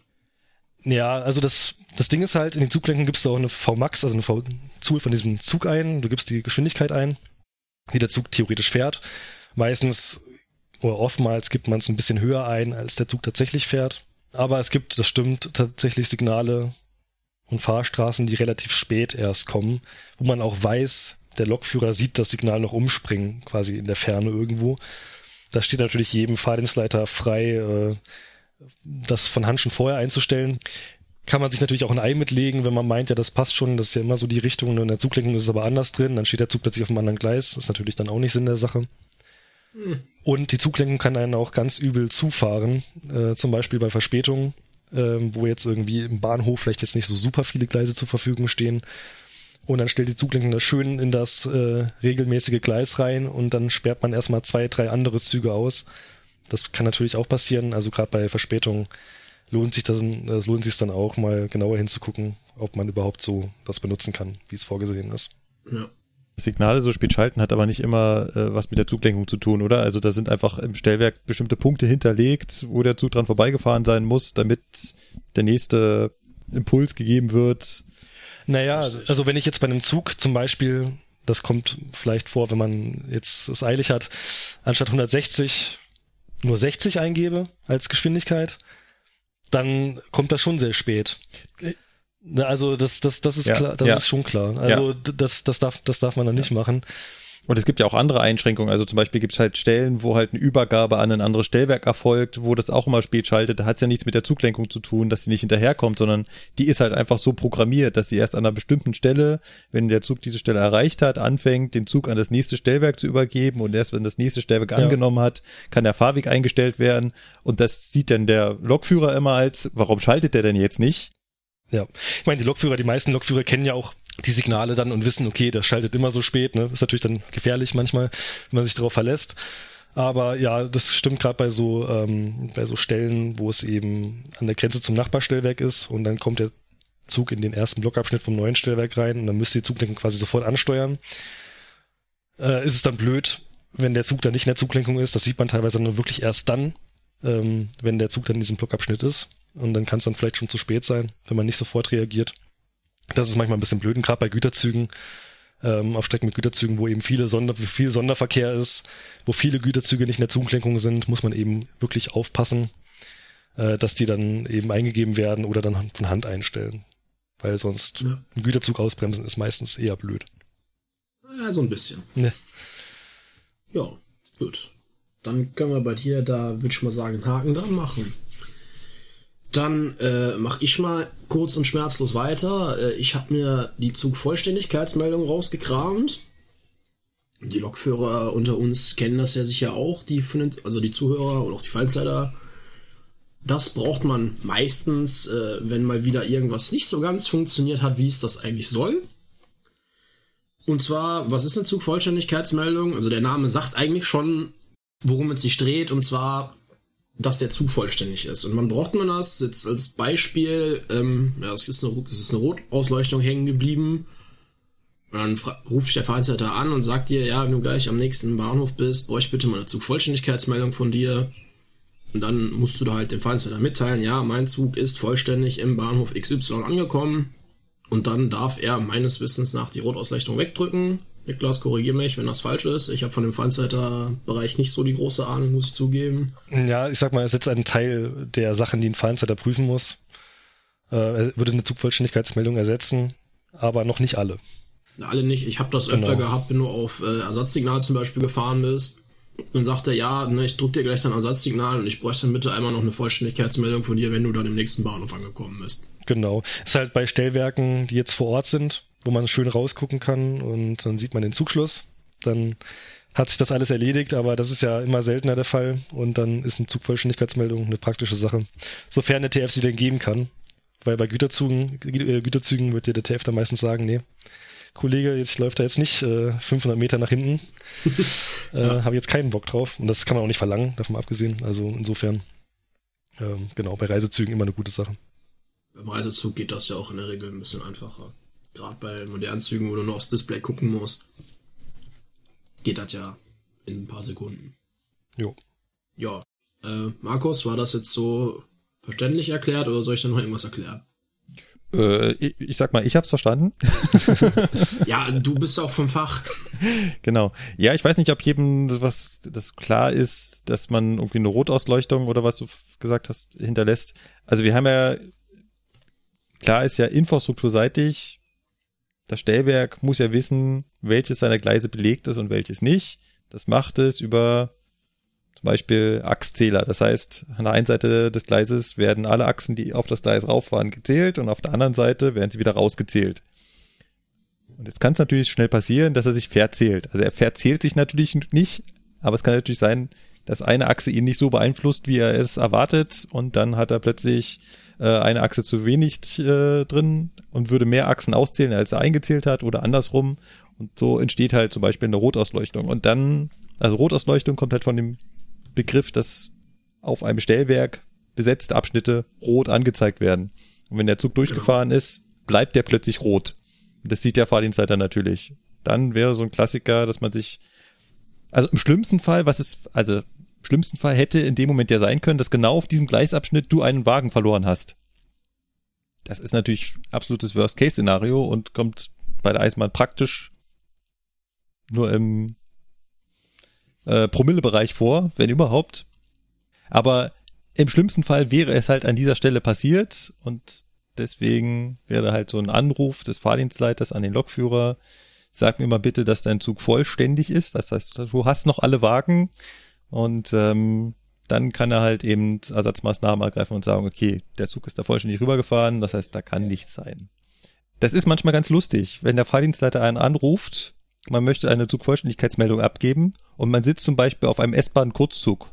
Oder man ist nur eine Lok, die alleine fährt. Ja. Und soll dann eine Zugvollständigkeitsmeldung abgeben. Ja, Kollege. Naja, anhalten, aussteigen, Schlusssignal angucken, ja. oder? Richtig. Genau. Äh, ich gehe mal auf die andere Seite der Lok, ob der Rest der Lok auch noch da ist. ja, aber ähm, es kann natürlich äh, im schlimmsten Fall sein, dass hinten, äh, jetzt kann natürlich auch jeder da draußen, das ist, ah, Mensch, das habe ich ja vorhin was vergessen zu erzählen. Das kann natürlich, äh, eigentlich könnte sich die Hörer ja denken, ja, wartet mal, ihr habt doch mal erzählt, ihr habt da so eine durchgängige Leitung und wenn ein Wagen abreißt, dann würdet ihr ja unterbrochen werden und ihr würdet automatisch bremsen. So die graue Theorie, ja. So, und wozu braucht man eine Zugvollständigkeitsmeldung? Weil dann wäre ja automatisch sofort dafür gesorgt, dass der Zug anhalten würde, wenn der Zug nicht mehr vollständig wäre. Aber, und da kommt jetzt ein Prinzip der Eisenbahn immer der doppelten und dreifachen Sicherheit. Und das ist auch sowas, äh, das habe ich vorhin vergessen zu erzählen. Das wollte ich bei dem Eisenbahnbetriebswald und dem Tag der offenen Tür eigentlich noch sagen. Da saßen ja Menschen drin, die, sage ich mal, so ein bisschen eisenbahnfremd sind. Und hat der Kollege da referiert über Gleisfreimeldeanlagen und auch so wie wir jetzt, dass die mal ausfallen können, sich verzählen können und so weiter. Und dann meinte der eine Kollege, der war bestimmt ITler und hat gesagt, ja, das kann man doch rausrechnen. Also der nächste kommt doch wieder und der hat doch dann wieder die richtige Anzahl. Ist doch ganz klar. Mensch. ja. Das, das sagt halt Habt euch mal nicht so. Genau, habt euch mal nicht so. Das ist halt der ITler, der geht da so ran. Der, der, der nehme ich halt den nächsten Sensor, lese den aus und wenn der wieder passt, ist schon alles gut. Und genau so arbeitet halt die Eisenbahn nicht. Und das ist halt so ein klassischer Fall, dass hier die doppelte Sicherheit ist. Klar, auf der einen Seite würde der Zug ja automatisch bremsen, wenn er unterbrochen werden würde. Aber was ist denn, wenn das aus Gründen nicht passiert? Es ist immer, immer schön, wenn der Nachbarfahrdienstleiter eben Fahrdienstleiter ist, der nicht im, in der BZ sitzt, in der Betriebszentrale, sondern draußen vor Ort. Weil der kann dir von jedem Zug quasi eine Zugvollständigkeitsmeldung, äh, Quatsch, eine, eine Rückmeldung geben, also quasi schauen, der Zug ist äh, vollständig angekommen und äh, kann mir quasi das rückmelden. Wenn es dann auch ESTW ist, ist dann immer blöd, ist dann meistens mehr Arbeit und bei Güterzügen halt einfach nicht möglich. Genau. Also bei Güterzügen schon möglich, aber halt schwer. Das versucht Ja, ein Fahrdienstleiter also zu Worst vermeiden. Case, Worst Case wäre es natürlich irgendwie klar machbar, dass dann der Lokführer wirklich hinterläuft. Aber das versucht er möglichst zu vermeiden. Genauso andersrum auch einen, einen Güterzug auf Sicht fahren zu lassen, würde einen Fahrdienstleiter auch möglichst vermeiden. Also es gibt ja auch die andere Variante, dass man einen Zug auf Sicht fahren lassen kann, weil der Fahrdienstleiter halt nicht hundertprozentig weiß, ist der Abschnitt frei von Fahrzeugen. Und wenn er die Wahl hat, ob er jetzt zum Beispiel einen Regiozug da langfahren lässt oder einen schweren Güterzug, dann wird er den Regio nehmen. Allein schon, weil man von dem dann wieder eine Zugvollständigkeitsmeldung kriegen kann. Genau. Ja, sehr, sehr komplexes Thema mit diesen äh, Zugvollständigkeitsmeldungen. Ähm, das ist, glaube ich, auch äh, gerade für Fahrdienstleiter kein einfaches Thema, wann man wo wie sich zu Vollständigkeitsmeldung holen kann, muss und so weiter.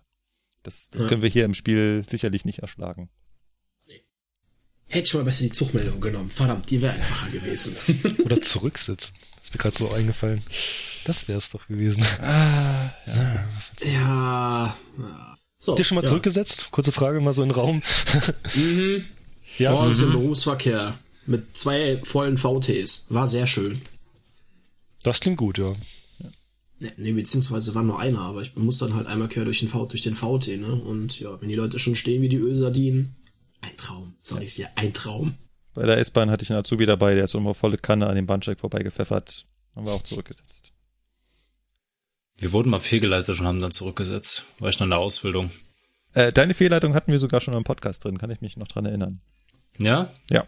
Da kannst du dich noch dran erinnern? Ja. Oh, ich erzähle immer so viel Zeug, da kann ich mich gar nicht dran erinnern.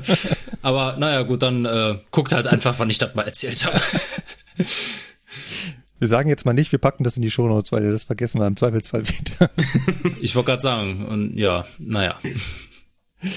ja, Ja, weiter im Text. Dann hätten wir, äh, ziehen wir mal ein Streichholz, ja, Markus. Was hast du dir rausgesucht? Ich habe mir den vielsagenden Begriff der Zugprobe herausgesucht. Zugprobe ist lustig, oder? Ich liebe es, mich in die Situation reinzuversetzen, wo ich noch keine Ahnung von der Eisenbahn hatte. Und Zugprobe klingt da für mich ziemlich lächerlich. Was soll ich jetzt ein Stück vom Zug probieren oder äh, einen Zug ausprobieren? Was soll das sein? Ich gehe mal davon aus, dass alle Anwesenden wissen, was eine Zugprobe ist. Äh, Äh, Schon, schon zwei, die, schon zwei, die auf dem Schlauch stehen. Ist selbstverständlich, klar. Aber erklärst du trotzdem jetzt einfach. ja, ja, ja, ja, ja. Genau. Bei Zugprobe kommt das Zug vorne nicht von dem Zug, sondern von dem Wort ziehen. Es ist also die Ziehprobe im Endeffekt. ah, ja, Ah. jetzt, jetzt ist der Groschen gefallen. Worum geht's hier? Es geht zum Beispiel um das Abschleppen von Zügen. Wenn ich also mit einem Zug einen anderen abschleppen möchte, mit einer Scharfenbergkupplung, dann kupple ich auf den Zug drauf. Und dann habe ich hier beim Abschleppen keine elektrischen Kontakte, die sperre ich ab, weil der abgeschleppte Zug ist ja kaputt, mit dem will ich ja elektrisch nichts zu tun haben.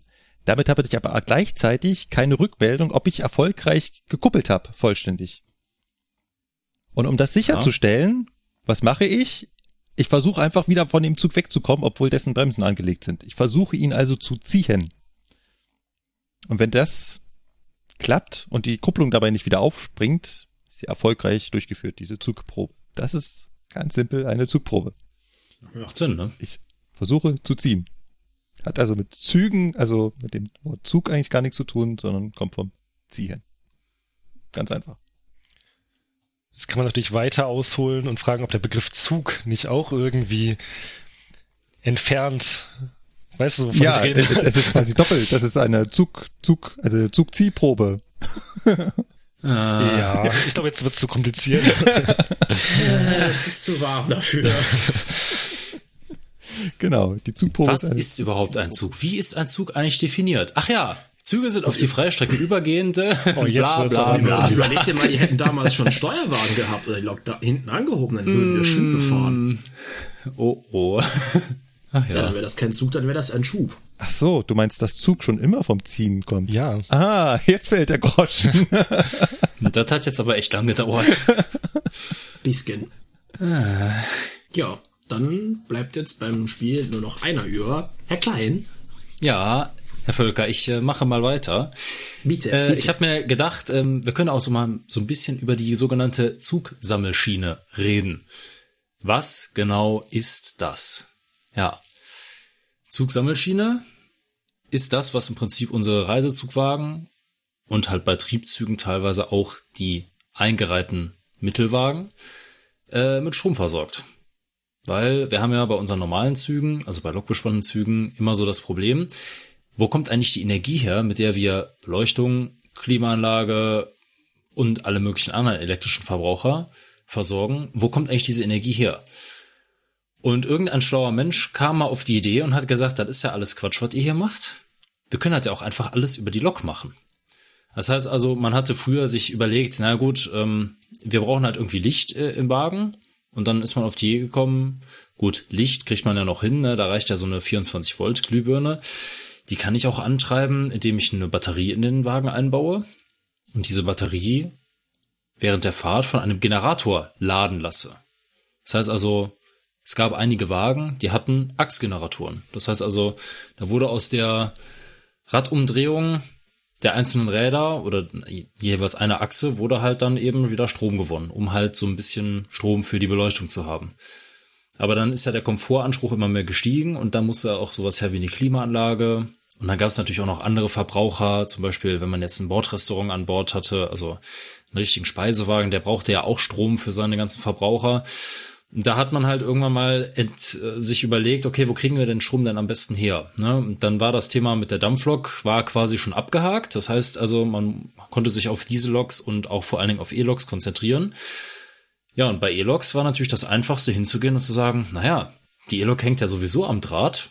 Warum zapfen wir dann nicht einfach den Trafo an, im wahrsten Sinne des Wortes, und schicken einfach die Spannung über ein dickes Kabel durch den ganzen Zug durch. Über eine sogenannte Sammelschiene. Weil eine Sammelschiene ist halt in der Elektrotechnik eine Schiene, wo halt von der aus halt verschiedene Verbraucher versorgt werden. Ja, diese Zugsammelschiene umfasst halt oder, oder führt halt insgesamt 1000 Volt Nennspannung. Also so hoch ist die Spannung, die uns äh, immer angezeigt wird oder die so in den Lehrbüchern steht, 1000 Volt. Äh, natürlich mit 16 2 Drittel Hertz. So, und ähm, ja, die muss dann natürlich entsprechend noch ein bisschen umgearbeitet werden, damit man die gebrauchen kann für alle möglichen Geräte. Aber es ist halt so, die versorgt halt erstmal dann alle Wagen. Ja, bei der E-Lok ganz simpel, da haben wir den Strom ja schon. Ne? Also einfach am Trafo schnell, an, schnell mal eben angeklemmt, dann durch jeden Wagen so ein Kabel gelötet, fertig. Ne? Ja, wunderbar. Und bei der Diesellok, ja, da hat man natürlich überlegt, wie machen wir das denn da? Da müssen wir ja auch irgendwie den Strom herbekommen. Anlasslichtmaschine ist ein bisschen schwach. Die reicht nicht. Also hat man sich bei den Dieselloks gedacht, okay, da müssen wir einen richtigen Generator einbauen. Und das hat man zum Beispiel bei der allseits beliebten Baureihe 218 perfektioniert. Da hat man halt gesagt, okay, das ist so das, wie es funktioniert. Da ist halt jetzt ein elektrischer Generator mit dabei. Den kann ich zuschalten, den kann ich auch abschalten. Also ich, wenn ich jetzt einen Güterzug fahre, brauche ich ja keine Zugsammelschiene oder nicht unbedingt. Ähm, ja, dann kann ich den abschalten. Und wenn ich ihn halt brauche, schalte ich ihn halt zu. Wie das jetzt im Detail funktioniert, kann, glaube ich, Markus ganz gut erklären. Willst du da was zu sagen? Äh, man legt einen Schalter Oder, um. ja, ja ich, ich weiß halt nicht, ne, ob der jetzt dauerhaft irgendwie am Getriebe dranhängt, der Generator. Da, oder wie hängt noch eine, da, funktioniert. da hängt noch eine Kupplung dazwischen. Äh, Okay, also der wird nicht immer mit angetrieben, sondern der ist halt nur, Zumal wenn braucht. zumal wenn an einem Generator keine Last dran hängt, dann dreht er ja auch frei. Dann hast du ja keinen Drehwiderstand da drin. Das heißt, Okay. es wäre jetzt auch nicht so schlimm, wenn er die ganze Zeit mitdreht. Ja. Gut, also so macht man das halt bei Dieseloks. Und ähm, ja, dann gibt's natürlich noch so ein paar Spezialfälle, die ich immer wieder lustig finde. Ähm, wir haben ja in Deutschland noch einen Intercity-Umlauf, da gibt's ja tatsächlich noch Kurswagen. Und das ist der, einer davon ist zum Beispiel der Intercity 2314. Mit dem habe ich öfter zu tun als Bereitsteller, weil das ist nämlich ein Zug, der in Köln beginnt, morgens ganz früh. Äh, ich glaube, Bereitstellungszeit ist 4.46 Uhr. Und dann fährt er irgendwie 5 Uhr noch was im Hauptbahnhof ab. Auf jeden Fall hat dieser Zug noch Kurswagen, die er mit sich führt. Und die werden in Nibel, weil der Zug fährt nach Westerland, also nach Sylt, die werden aber kurz vor Westerland, nämlich in Nibel, abgehangen. Und diese Kurswagen gehen dann nach Dagebüll. Kann ja jeder mal auf der Landkarte gucken, wo das ist. Und nach Dagebüll führt halt nur eine eingleisige Nebenbahn. Da ist halt keine Oberleitung, da ist ja nichts. Und äh, die Fahrzeuge, mit denen die da auch fahren, die haben halt keine Zugsammelschiene. Das sind nämlich VT 628. Und die können keine Wagen mit Energie versorgen. Ja, und da sind die halt einfach hingegangen und haben gesagt, naja gut, aber die Wagen sind halt klimatisiert, die brauchen Strom. Also müssen wir den irgendwo herkriegen. Und dann haben die sich einfach so einen alten dreiachsigen Umbauwagen genommen, haben da einen Generator reingelötet. Ja, und das ist jetzt quasi so ein Heizwagen in dem Sinne. ne? Also wirklich ein Wagen, der nur dazu da ist, die anderen Wagen mit Energie zu versorgen. Weil letztendlich ist das halt die Hauptaufgabe von dieser Zugsammelschiene. Auch nicht schlecht. Kleine Anmerkung aus dem Süden. Auch hier haben wir noch ein Intercity mit Kurzwa äh, Kurs, Kurzwagen. Mit, mit Kurswagen. Kurzwagen. Mit, Ja. mit Kurswagen. Den Königssee nach äh, Berchtesgaden äh, oder nach Oberstdorf. Ja, nach Oberstdorf heißt aber nicht okay. Königssee. Ah, Das war jetzt besser, besser. Ja. Ja, Entschuldigung. be be besser, wir haben die Klugscheißer direkt im Podcast als Ja. nachher in den Kommentaren. Ja, ich weiß auch nicht, wie das jetzt noch auf den, auf das auf den Reiseplänen noch ausgewiesen ist. Ich meine, der hieß mal Nebelhorn, ob, also wie der quasi ja. Hausberg von ja, Oberstdorf. Ne? Ja, ja. ja Genau. auch, hat auf jeden Fall wird in Augsburg getrennt und hat Großwagen fährt in die eine Richtung Ja. Diesel und die andere Richtung äh, elektrisch. Okay. Und interessant vielleicht für die Zugsammelschiene noch, ähm, sie hat nicht immer 16 2 Drittel Hertz und äh, 1000 Volt Spannung, sondern ähm, kann ganz Und war unterschiedliche... jetzt auf Reisezugwagen Genau. bezogen. Ne? Klar, Nee, es auch- gibt auch auch, da. Zugsammelschienen. Moment, ne? auch da, ähm, weil zum Beispiel die 218 macht keine 16 2 Drittel Hertz. Ja, stimmt, das ist, das kann sie ja nicht, beziehungsweise ist Genau. ja auch gar nicht äh, sinnvoll, ne? weil Genau. die, wo kommen die 16 Drittel Hertz her, die ich erwähnt habe? Ja, das, da habe ich mich jetzt auf die E-Log bezogen, weil die Fahrradspannung und die Spannung, die im Trafo herrscht, da ist halt die Frequenz 16 Drittel Hertz oder 16,7 Hertz. Und äh, das wird halt in der Lok nicht nochmal extra umgewandelt für die Zugsammelschiene, sondern die E-Log speist das so ein und in den Wagen muss dann halt entsprechend die Technik vorhanden sein, um das halt zu ändern. Genau, und wie du gesagt hast, hat die Lok ja, äh, die Diesellok ihren eigenen äh, Generator. Ja. Da kann sie natürlich äh, die Frequenz mit generieren, die sie gerne möchte. Und ähm, auch von der Spannung sind es nicht immer 1000 Volt. Äh, das darf auch unterschiedlich sein. So zum Beispiel die 245, auch eine Diesellok, äh, regelt zum Beispiel im Stand ganz gerne auf 850 Volt runter. Okay. Okay. Also ich dachte, du wolltest jetzt zum Beispiel auf den ICE hinaus. Ne? Also Hätte ich vielleicht äh, auch Wir noch, haben zum? Beispiel beim, Ja. beim ICE 3 mal als Beispiel, da kenne ich es halt, da weiß ich es halt. Äh, der ICE 3 hat auch et so etwas wie eine Zugsammelschiene im Prinzip. Also er versorgt sich auch äh, in, im Zugverband. Also pro Halbzug gibt es quasi eine, ich sage jetzt mal eine Zugsammelschiene. Ähm, das heißt halt einfach nur anders. Beim ICE heißt es halt Bordnetz. Ne? Also da gibt es einen Zugsammelschienenumrichter und der versorgt halt das sogenannte Bordnetz. Und dieses Bordnetz wird halt gespeist mit nicht 1000 Volt, sondern nur mit 670 Volt. Ja. Und auch nicht Jo. Wechselstrom, sondern Gleichstrom. Genau, Gleichstrom. Ne, das ist halt, das sind halt auch noch so Besonderheiten. Ja, ICE 1 ist noch eigentlich klassisch mit ganz klassisch. Ja. 1000 Volt äh, Wechselstrom. Ja. Wenn wir jetzt mal an den ICE 4 denken, der ist schon ganz neu, der hat auch eine Zugsammelschiene, aber der versorgt seine Wagen mit Drehstrom. Hat also eine. Drehstrom-Sammelschiene. Der hat dafür extra, äh, ja, der hat dafür extra ähm, so Hilfsbetriebe, Umrichter in den Wagen, die das halt dann verarbeiten. Und es ist halt keine Schiene, ne? Also Ja, Ich das, als- ist, das, das Wort ist sehr irreführend, Ja. ne? weil das ist, ach so, apropos Schiene. Ne? Ähm, vielleicht sollte man noch ganz kurz aufklären, wie das eigentlich funktioniert mit dem Stromkreis. ne? Weil jetzt denkt sich gut, natürlich ja. jeder, Moment mal, aha, ihr habt also an jedem Wagen zwei Kupplungen, nämlich eine Plus- und eine Minusleitung. Nee, nee, so ganz äh, ist das ja nicht. Das wäre zu einfach, aber wir sind ja bei der Eisenbahn. Ne? Das heißt also, diese Zugsammelschiene, dieses dicke Kabel, das ist die Plusleitung, wenn man so will. Ne? Also ich sage das jetzt mal so ganz laienhaft, ne? weil wir haben ja gesagt, wir reden nur noch über das, wovon wir Ahnung haben. also, die Zusammenschiene ist die Plusleitung. Und wenn der Strom, der da verbraucht wurde in den Wagen, ähm, ja, wenn er halt, wenn er halt verbraucht ist und seine Arbeit geleistet hat, dann geht er über die Räder und die Radsatzerden in die Schiene zurück und fließt von da über die Schiene wieder zu seinem Erzeuger zurück, also in dem Sinne entweder zu der E-Lok, über die Räder in den Trafo wieder zurück oder halt in der Diesellok über Erdungskabel wieder zum Minusanschluss, Klammer auf, ne, vom Generator zurück. Also der Stromkreis ja. schließt sich tatsächlich über die Schiene. Das heißt aber nicht, dass die Zugsammelschiene irgendwas mit der eigentlichen Schiene in dem Sinne zu tun hat, sondern als Sammelschiene bezeichnet man halt einfach in der Elektrik eine, ja, eine Schiene, auf der halt verschiedene Verbraucher angeschlossen sind, die alle mit demselben Strom versorgt werden. Ja. deswegen Sammelschiene. Ja, mehr kann ich dazu auch eigentlich nicht erzählen, weil äh, mehr gibt's dazu auch nicht zu sagen. Ja, dann würde ich sagen, machen wir doch an das Spiel einen Haken dran. Und wenn wir jetzt nicht noch anfangen, die Umlaute mit reinzunehmen, dann äh, machen wir sogar einen sehr großen Haken an das Spiel. Zumindest in der Form, weil dann sind wir nämlich durch. Dann haben wir A bis Z abgehakt. Dann haben wir A bis Z abgehakt. Genau. Lustigerweise erst bei Folge 27, weil wir eine Folge ohne das Spiel gemacht haben. Das war die Ortsgründe-Folge in München. Ja. Ja, korrekt. Und wir schauen mal, was wir als nächstes machen. Vielleicht machen wir in der nächsten Folge noch so eine kleine Zusammenfassung, ein Best-of aus dem Spiel. Schauen wir mal. Und danach müssen wir uns irgendwas Neues ausdenken. Mal gucken, ob es ein Spiel nach dem Spiel gibt. Ein Ja. Nachspiel. Oh, okay.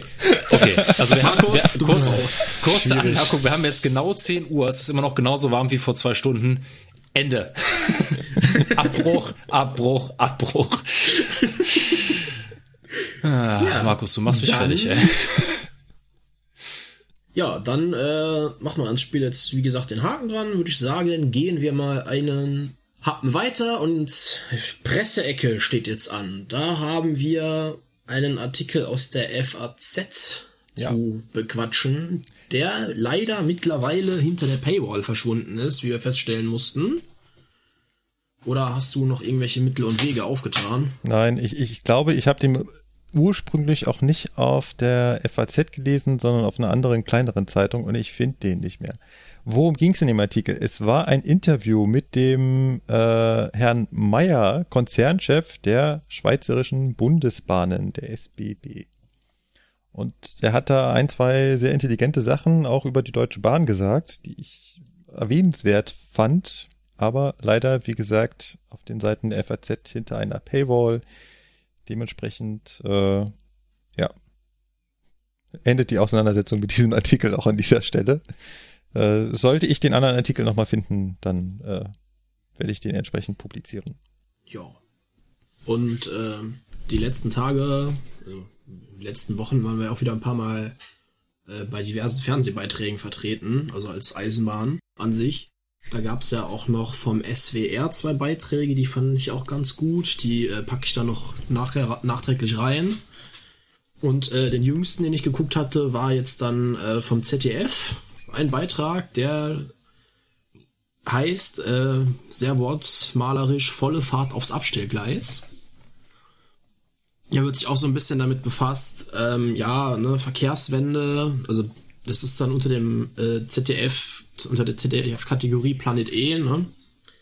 Und die befassen sich so ein bisschen damit, so, ja, wie kann es eigentlich sein, ne, dass trotz äh, anstehender Verkehrswende und dem Klimawandel, der jetzt so wichtig äh, als Thema aufkommt, äh, dass die Eisenbahn halt trotzdem so einen verschwindend geringen Markteinteil hat in Deutschland. Und die gehen so ein bisschen auf Ursachenforschung und so.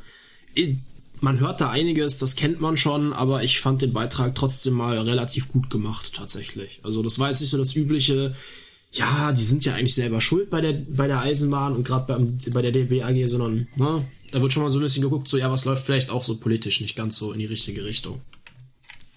Also, wenn ihr den noch nicht gesehen habt, ich kann euch den sehr ans Herz legen. Ja, ich habe ihn noch nicht gesehen. Ich äh, werde auf jeden Fall mal reinschauen. Ich ähm, habe gesehen, der ist auf Twitter durchgeflogen und da hat sich jemand sofort über den Untertitel aufgeregt. Der Untertitel lautet nämlich über das Verschwinden der Güterzüge. Und er hatte auch spontan eine Statistik zu gepostet, dass Güterzüge keineswegs verschwinden, sondern es fahren immer mehr Güterzüge, nur haben die halt keine rote Lok vorne dran. Ja, richtig.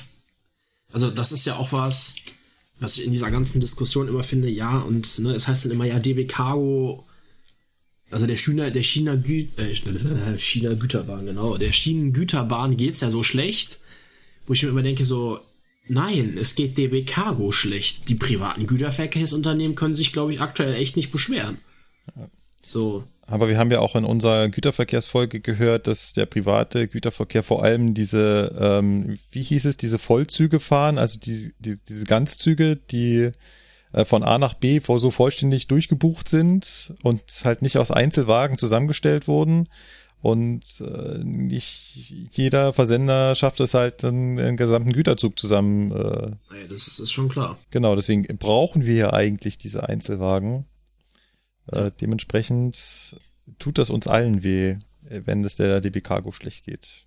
Das ist, was das angeht, korrekt, weil Cargo ja auch die großen Rangierbahnhöfe dann mit Personal und allem noch unterhält, größtenteils. Ja. Ne? Gibt auch ein paar private Güter, Güterumschlagsbahnhöfe, ne? hier Hamburger Hafen zum Beispiel, das ist ja alles, äh, wie heißen sie, Hala, glaube ich, ne? Hamburger Hafenbahn oder sowas? Ja, irgendwie so HHLA oder so ist die Abkürzung von denen, keine Ahnung. Ne, also das, die sind da schon eigen, eigen aufgestellt, die haben ja eigene Fahrdienstleiter und komplett eigenes Netz. Hamburger Hafen und Logistik. Genau. Der Fastgoogler. Mhm. Der Fastgoogler. ja, ich habe mir das jetzt gekniffen zu googeln, weil sonst, ne, klack, klack, klack und so. ja, deswegen hast du mich ja auch noch, ne? Ja. Und den Niklas Oder und Lukas. Äh, ja. Anderes prominentes Beispiel, eigenes, äh, eigene Bahnhöfe und so. Äh, die HGK. Mhm. Die betreiben ja auch ihr eigenes Schienennetz, aber sonst läuft es halt Zweifelsfall Häfen und Güterverkehr Köln AG. Genau. Das wusste ich jetzt aus dem ehemals, ehemals Köln-Bonner Eisenbahn. Aber Genau. Köln ist doch auch SBB Cargo ein großes Thema, oder? Die haben doch da Homebase und allem möglichen drum und dran, oder nicht? Ja, So Kremberg? stimmt, Eifel- keine in Ahnung, Eifel- ich weiß es nicht. Eiffeltor, Eiffeltor. Eiffeltor, ne? Hm. Die haben da, glaube ich, sogar eine eigene Rangierabteilung da rumfahren, ja. Jetzt, wo du es sagst, ja. Aber um nochmal auf diesen ZDF-Beitrag zurückzukommen, da hat man nämlich dann, fällt mir jetzt gerade wieder ein, auch eine Lokführer mal begleitet. Hier einen Kollegen von äh, Locomotion. Die haben einen Zug begleitet von Wuppertal bis nach Italien, bis, glaube ich, bis Verona oder so, sind die da halt mitgefahren. Also mit wechselnden Lokführern und alles, ne, aber die haben den mal so auf der Fahrt begleitet. Das war auch sehr interessant mal. Gut, dann, wenn ihr nichts mehr für die Presseecke habt, würde ich sagen, machen wir da auch einen Haken dran und äh, rücken mal in die Feedback-Ecke vor. Ja, und dann äh, würde ich mal sagen, machen wir das mal Reihe um. Äh, ich fange einfach mal an. Und zwar, der Leo hat uns geschrieben, ähm, ich habe noch eine Frage zur Folge Advocatus Diaboli. Äh, ihr redet über den Fahrplan und der Geschwindigkeit und dass man einer lang gerade nicht mehr Gas geben kann. Wenn ihr schneller fahrt, könnte es pass nicht passieren, dass der Zug eine Zwangsbremsung bekommt, oder? Äh, es gibt doch einen 1000 Hertz Magneten, der die Geschwindigkeit überwacht oder nicht. Ja, es gibt 1000 Hertz Magneten beziehungsweise Geschwindigkeitsprüfabschnitte, die überwachen die Geschwindigkeit, aber halt nur an bestimmten Punkten. Also das ist jetzt kein kontinuierlich, dass da alle 100 Meter eine Überwachungseinrichtung liegt. Und äh, natürlich könnte man theoretisch auf einer langen Geraden schneller fahren, aber das ist dann halt, wie wir in der Folge auch lange diskutiert haben, das, da, da, da hat man irgendwie innerliche Hemmungen gegen das zu tun, weil man das halt Weil wir halt die Folgen davon nicht, nicht abschätzen können. Ich habe so schön im, im, im, im Blogpost drauf geantwortet, äh, wir werden nicht unterwegs geblitzt. Das ist immer nur an den Geschwindigkeitswechseln, wird halt sichergestellt, dass ich als Lokführer das mich daran halte oder das wahrgenommen habe. Äh, danach ist das, ist das vorbei. Das heißt, wenn ich dann mal auf einer Strecke bin, bei der ich 120 fahren soll, aber dann plötzlich den Hebel nach vorne lege und 160 fahre, dann geht das. Der hält mich nicht drauf. Richtig. Du bekommst dann halt irgendwann mal, je nach deiner Zugart, wenn du dann auch die, die maximal erlaubte Höchstgeschwindigkeit für diese Zugart der PZB überschreitest, dann bekommst du eine ja. Zwangsbetriebsbremsung, ja. Aber wenn auf der Strecke halt wegen Brücken oder sonst was nur 80 erlaubt sind und du da trotzdem 160 lang schepperst, ist das halt ja nicht so besonders gesund. Wie gesagt, das ist zwar vorsichtig auszudrücken. Gerade bei 80 und so hast du halt eben am Anfang auf jeden Fall, aber wenn du zum Beispiel zu früh beschleunigst, weil du glaubst, dir sind die 80 nicht mehr, hast dich im Fahrplan verguckt oder sonst irgendwas. Passiert gar nichts. Genau. Hm, ich weiß nicht, ob ihr es gerade gesagt hattet. Das Einzige, was vielleicht man als kontinuierlich bezeichnen könnte, wäre halt die Überwachung der zulässigen Höchstgeschwindigkeit, die man noch eingestellt hat. Beziehungsweise der allgemeinen Höchstgeschwindigkeit 160 Signal geführt. Und wenn man da natürlich drüber kommt, dann ja. macht sich die PZB schon bemerkbar dann. Jo, genau, genau. Gut, dann äh, mache ich mal weiter. Freiwillige vor. Ja, ich mache mal weiter, weil das nächste betrifft den Blog. Und zwar hat der Johannes gefragt. Also erstmal hat er sich natürlich bedankt und äh, gesagt, dass ihm die Folge gut gefallen hat. Aber er hat eine Anmerkung und es geht jetzt gar nicht um Eisenbahn, sondern eigentlich nur um unseren Blog auf zugfunk-podcast.de. Und zwar kommentiert er halt sehr gerne würde sich aber wünschen, dass er zum Beispiel darüber informiert werden würde, wenn jemand auf seinen Blogpost antwortet.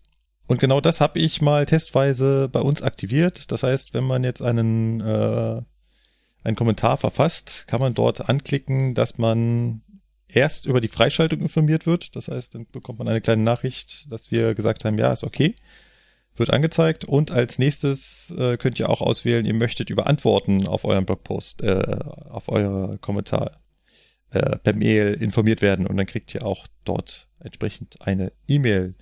Ich hoffe, das funktioniert zuverlässig und äh, natürlich hier ne, DSGVO kompatibel müsst ihr auch anhaken, dass wir eure E-Mail-Adresse jetzt speichern dürfen.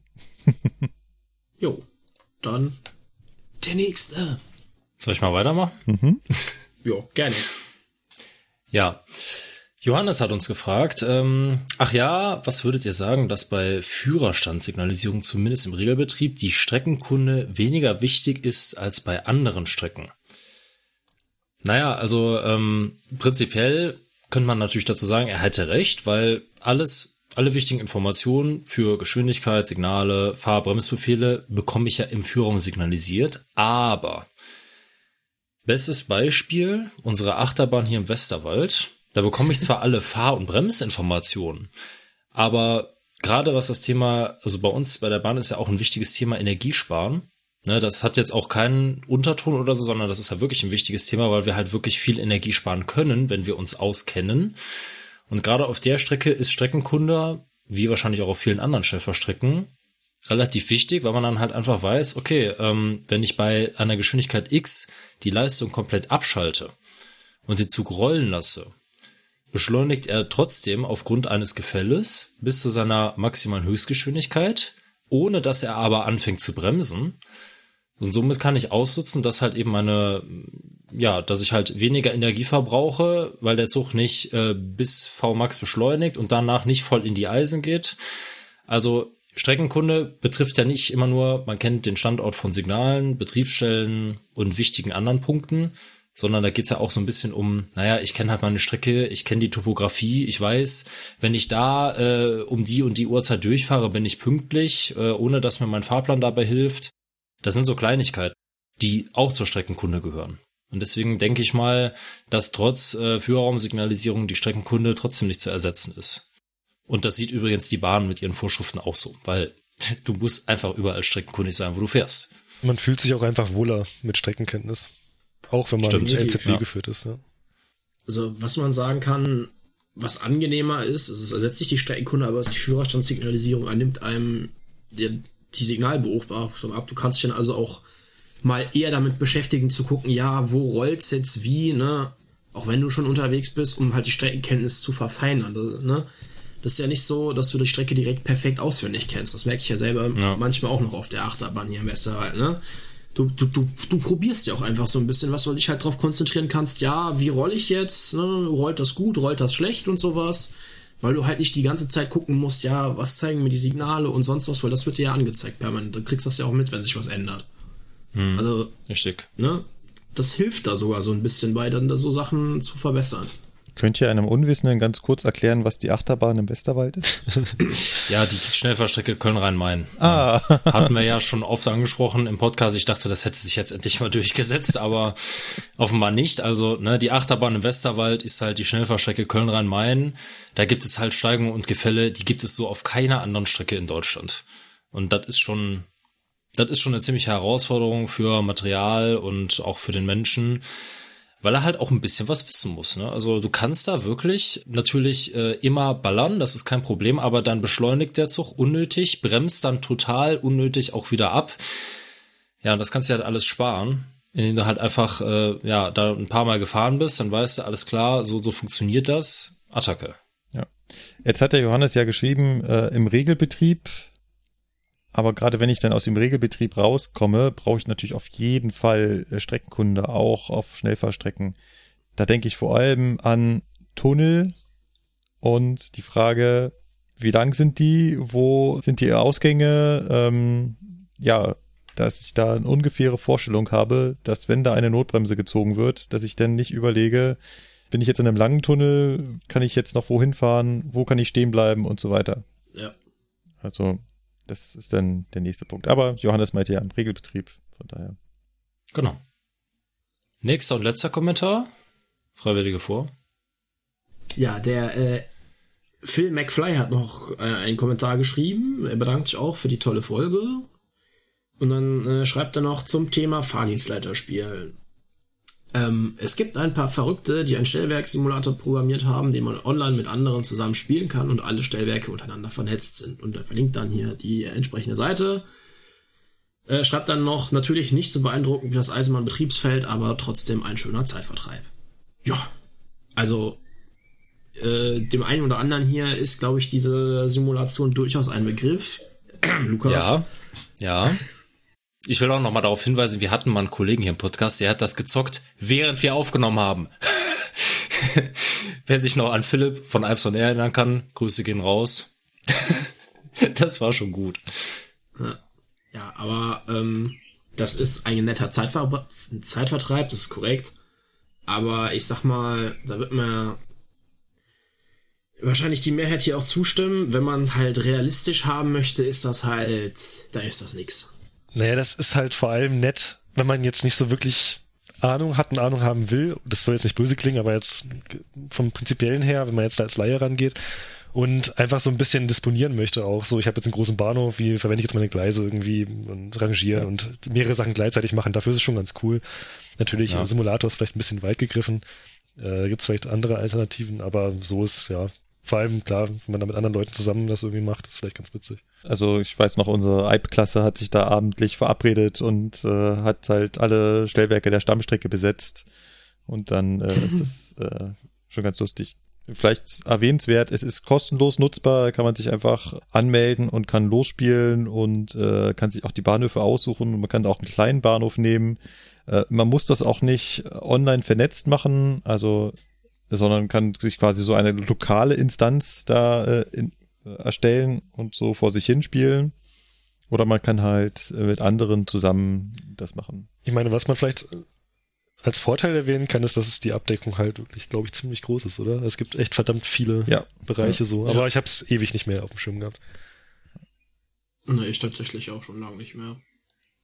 Weil es gibt da äh, Derivate, die kostenpflichtig sind, die sind da deutlich äh, realitätsnäher. Da kann man sich zwar auch herrlich aufregen, vor allen Dingen über das Stadtwerk selber Hauptbahnhof, war. ne? Ja, wenn man entweder zu dumm war oder weil man halt äh, äh, einen zweiten Fahrensetter noch mit dabei hat, der seiner Arbeit nicht nachkommt. Oh, oder weil das Spiel ausrastet. Was halt irgendwie keine der Simulationen, nenne ich es jetzt mal, irgendwie wirklich gut kann, ist Rangieren. Und Ja. Ja, das ist Ja halt gut, so rangieren ist halt auch, ne, ich meine, so eine Simulation kann ja nur gewisse logische Prozesse äh, abbilden und rangieren, äh, ja, weicht halt teilweise ein bisschen von der Logik ab. Ja, da gehen dann auf einmal. Dinge, ja eben, auch wegen der Verständigung, das kannst du nicht abbilden. Ne? Ja, ich würde gerade sagen, da hatten wir schon unseren Spaß. Mhm. Rangieren. Mhm. Ich kann mich da noch gut dran erinnern. Es ist, es ist, es ist so dezent Ja. eskaliert.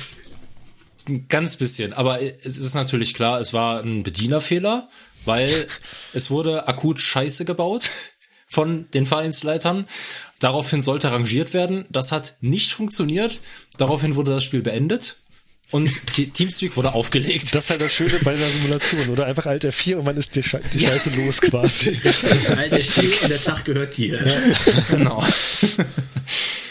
ja, das war äh, ja so eine Sache an dem Tag. Aber naja. Ja, da war es wieder besonders schlimm. Ja, aber an sich kann, also die Simulation kann schon einiges. Also man muss wirklich sagen, das ist mit einer der besten, oder wenn nicht sogar die beste Stellwerksimulation, weil halt so ein Drucktastenstellwerk, ne, ich sage jetzt be bewusst nicht Spurplan, ich glaube zwar Köln Hauptbahnhof ist jetzt ein Spurplanstellwerk, aber ich weiß nicht hundertprozentig. Jedenfalls, ähm, das nachzubilden ist halt auch noch ein bisschen komplizierter, könnte ich mir vorstellen, als ein ISTW. Aber ich bin kein Mann vom Fach, also ISTW hat halt den Vorteil, dass du die gleiche Bedien Bedienung hast, sozusagen mit der Maus eben. Ja. Und da hast du, musst du halt Spurplan äh, musst halt Drucktasten irgendwie auf, auf einen Bildschirm kriegen oder zwei. Ne? Ja, das, ist kommt halt so eine. Sache. Ja.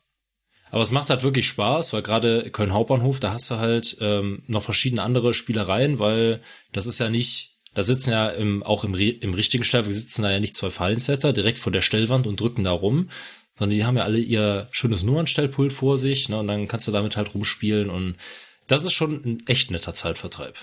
Ja. Könnten wir übrigens auch nochmal machen, Herr Völker. Ja. Aber nicht heute. Ja, nicht heute und dann möglichst ohne Rangieren. Ja, genau. So, ich habe jetzt mal im Sendungsdokument weitergescrollt. Da kommt jetzt dann soweit nichts mehr. Das heißt, wir sind am Ende angelangt. Wenn ihr uns gerne Feedback zukommen lassen möchtet oder Fragen habt, dann gibt es natürlich verschiedenste Möglichkeiten, uns zu erreichen. Äh, zum einen über unsere Blogseite, über zugfunk-podcast.de. Dann sind wir vertreten bei Facebook, bei Twitter, bei Instagram friemel ich da in letzter Zeit so ein bisschen rum im Auftrag äh, von der ganzen Truppe hier.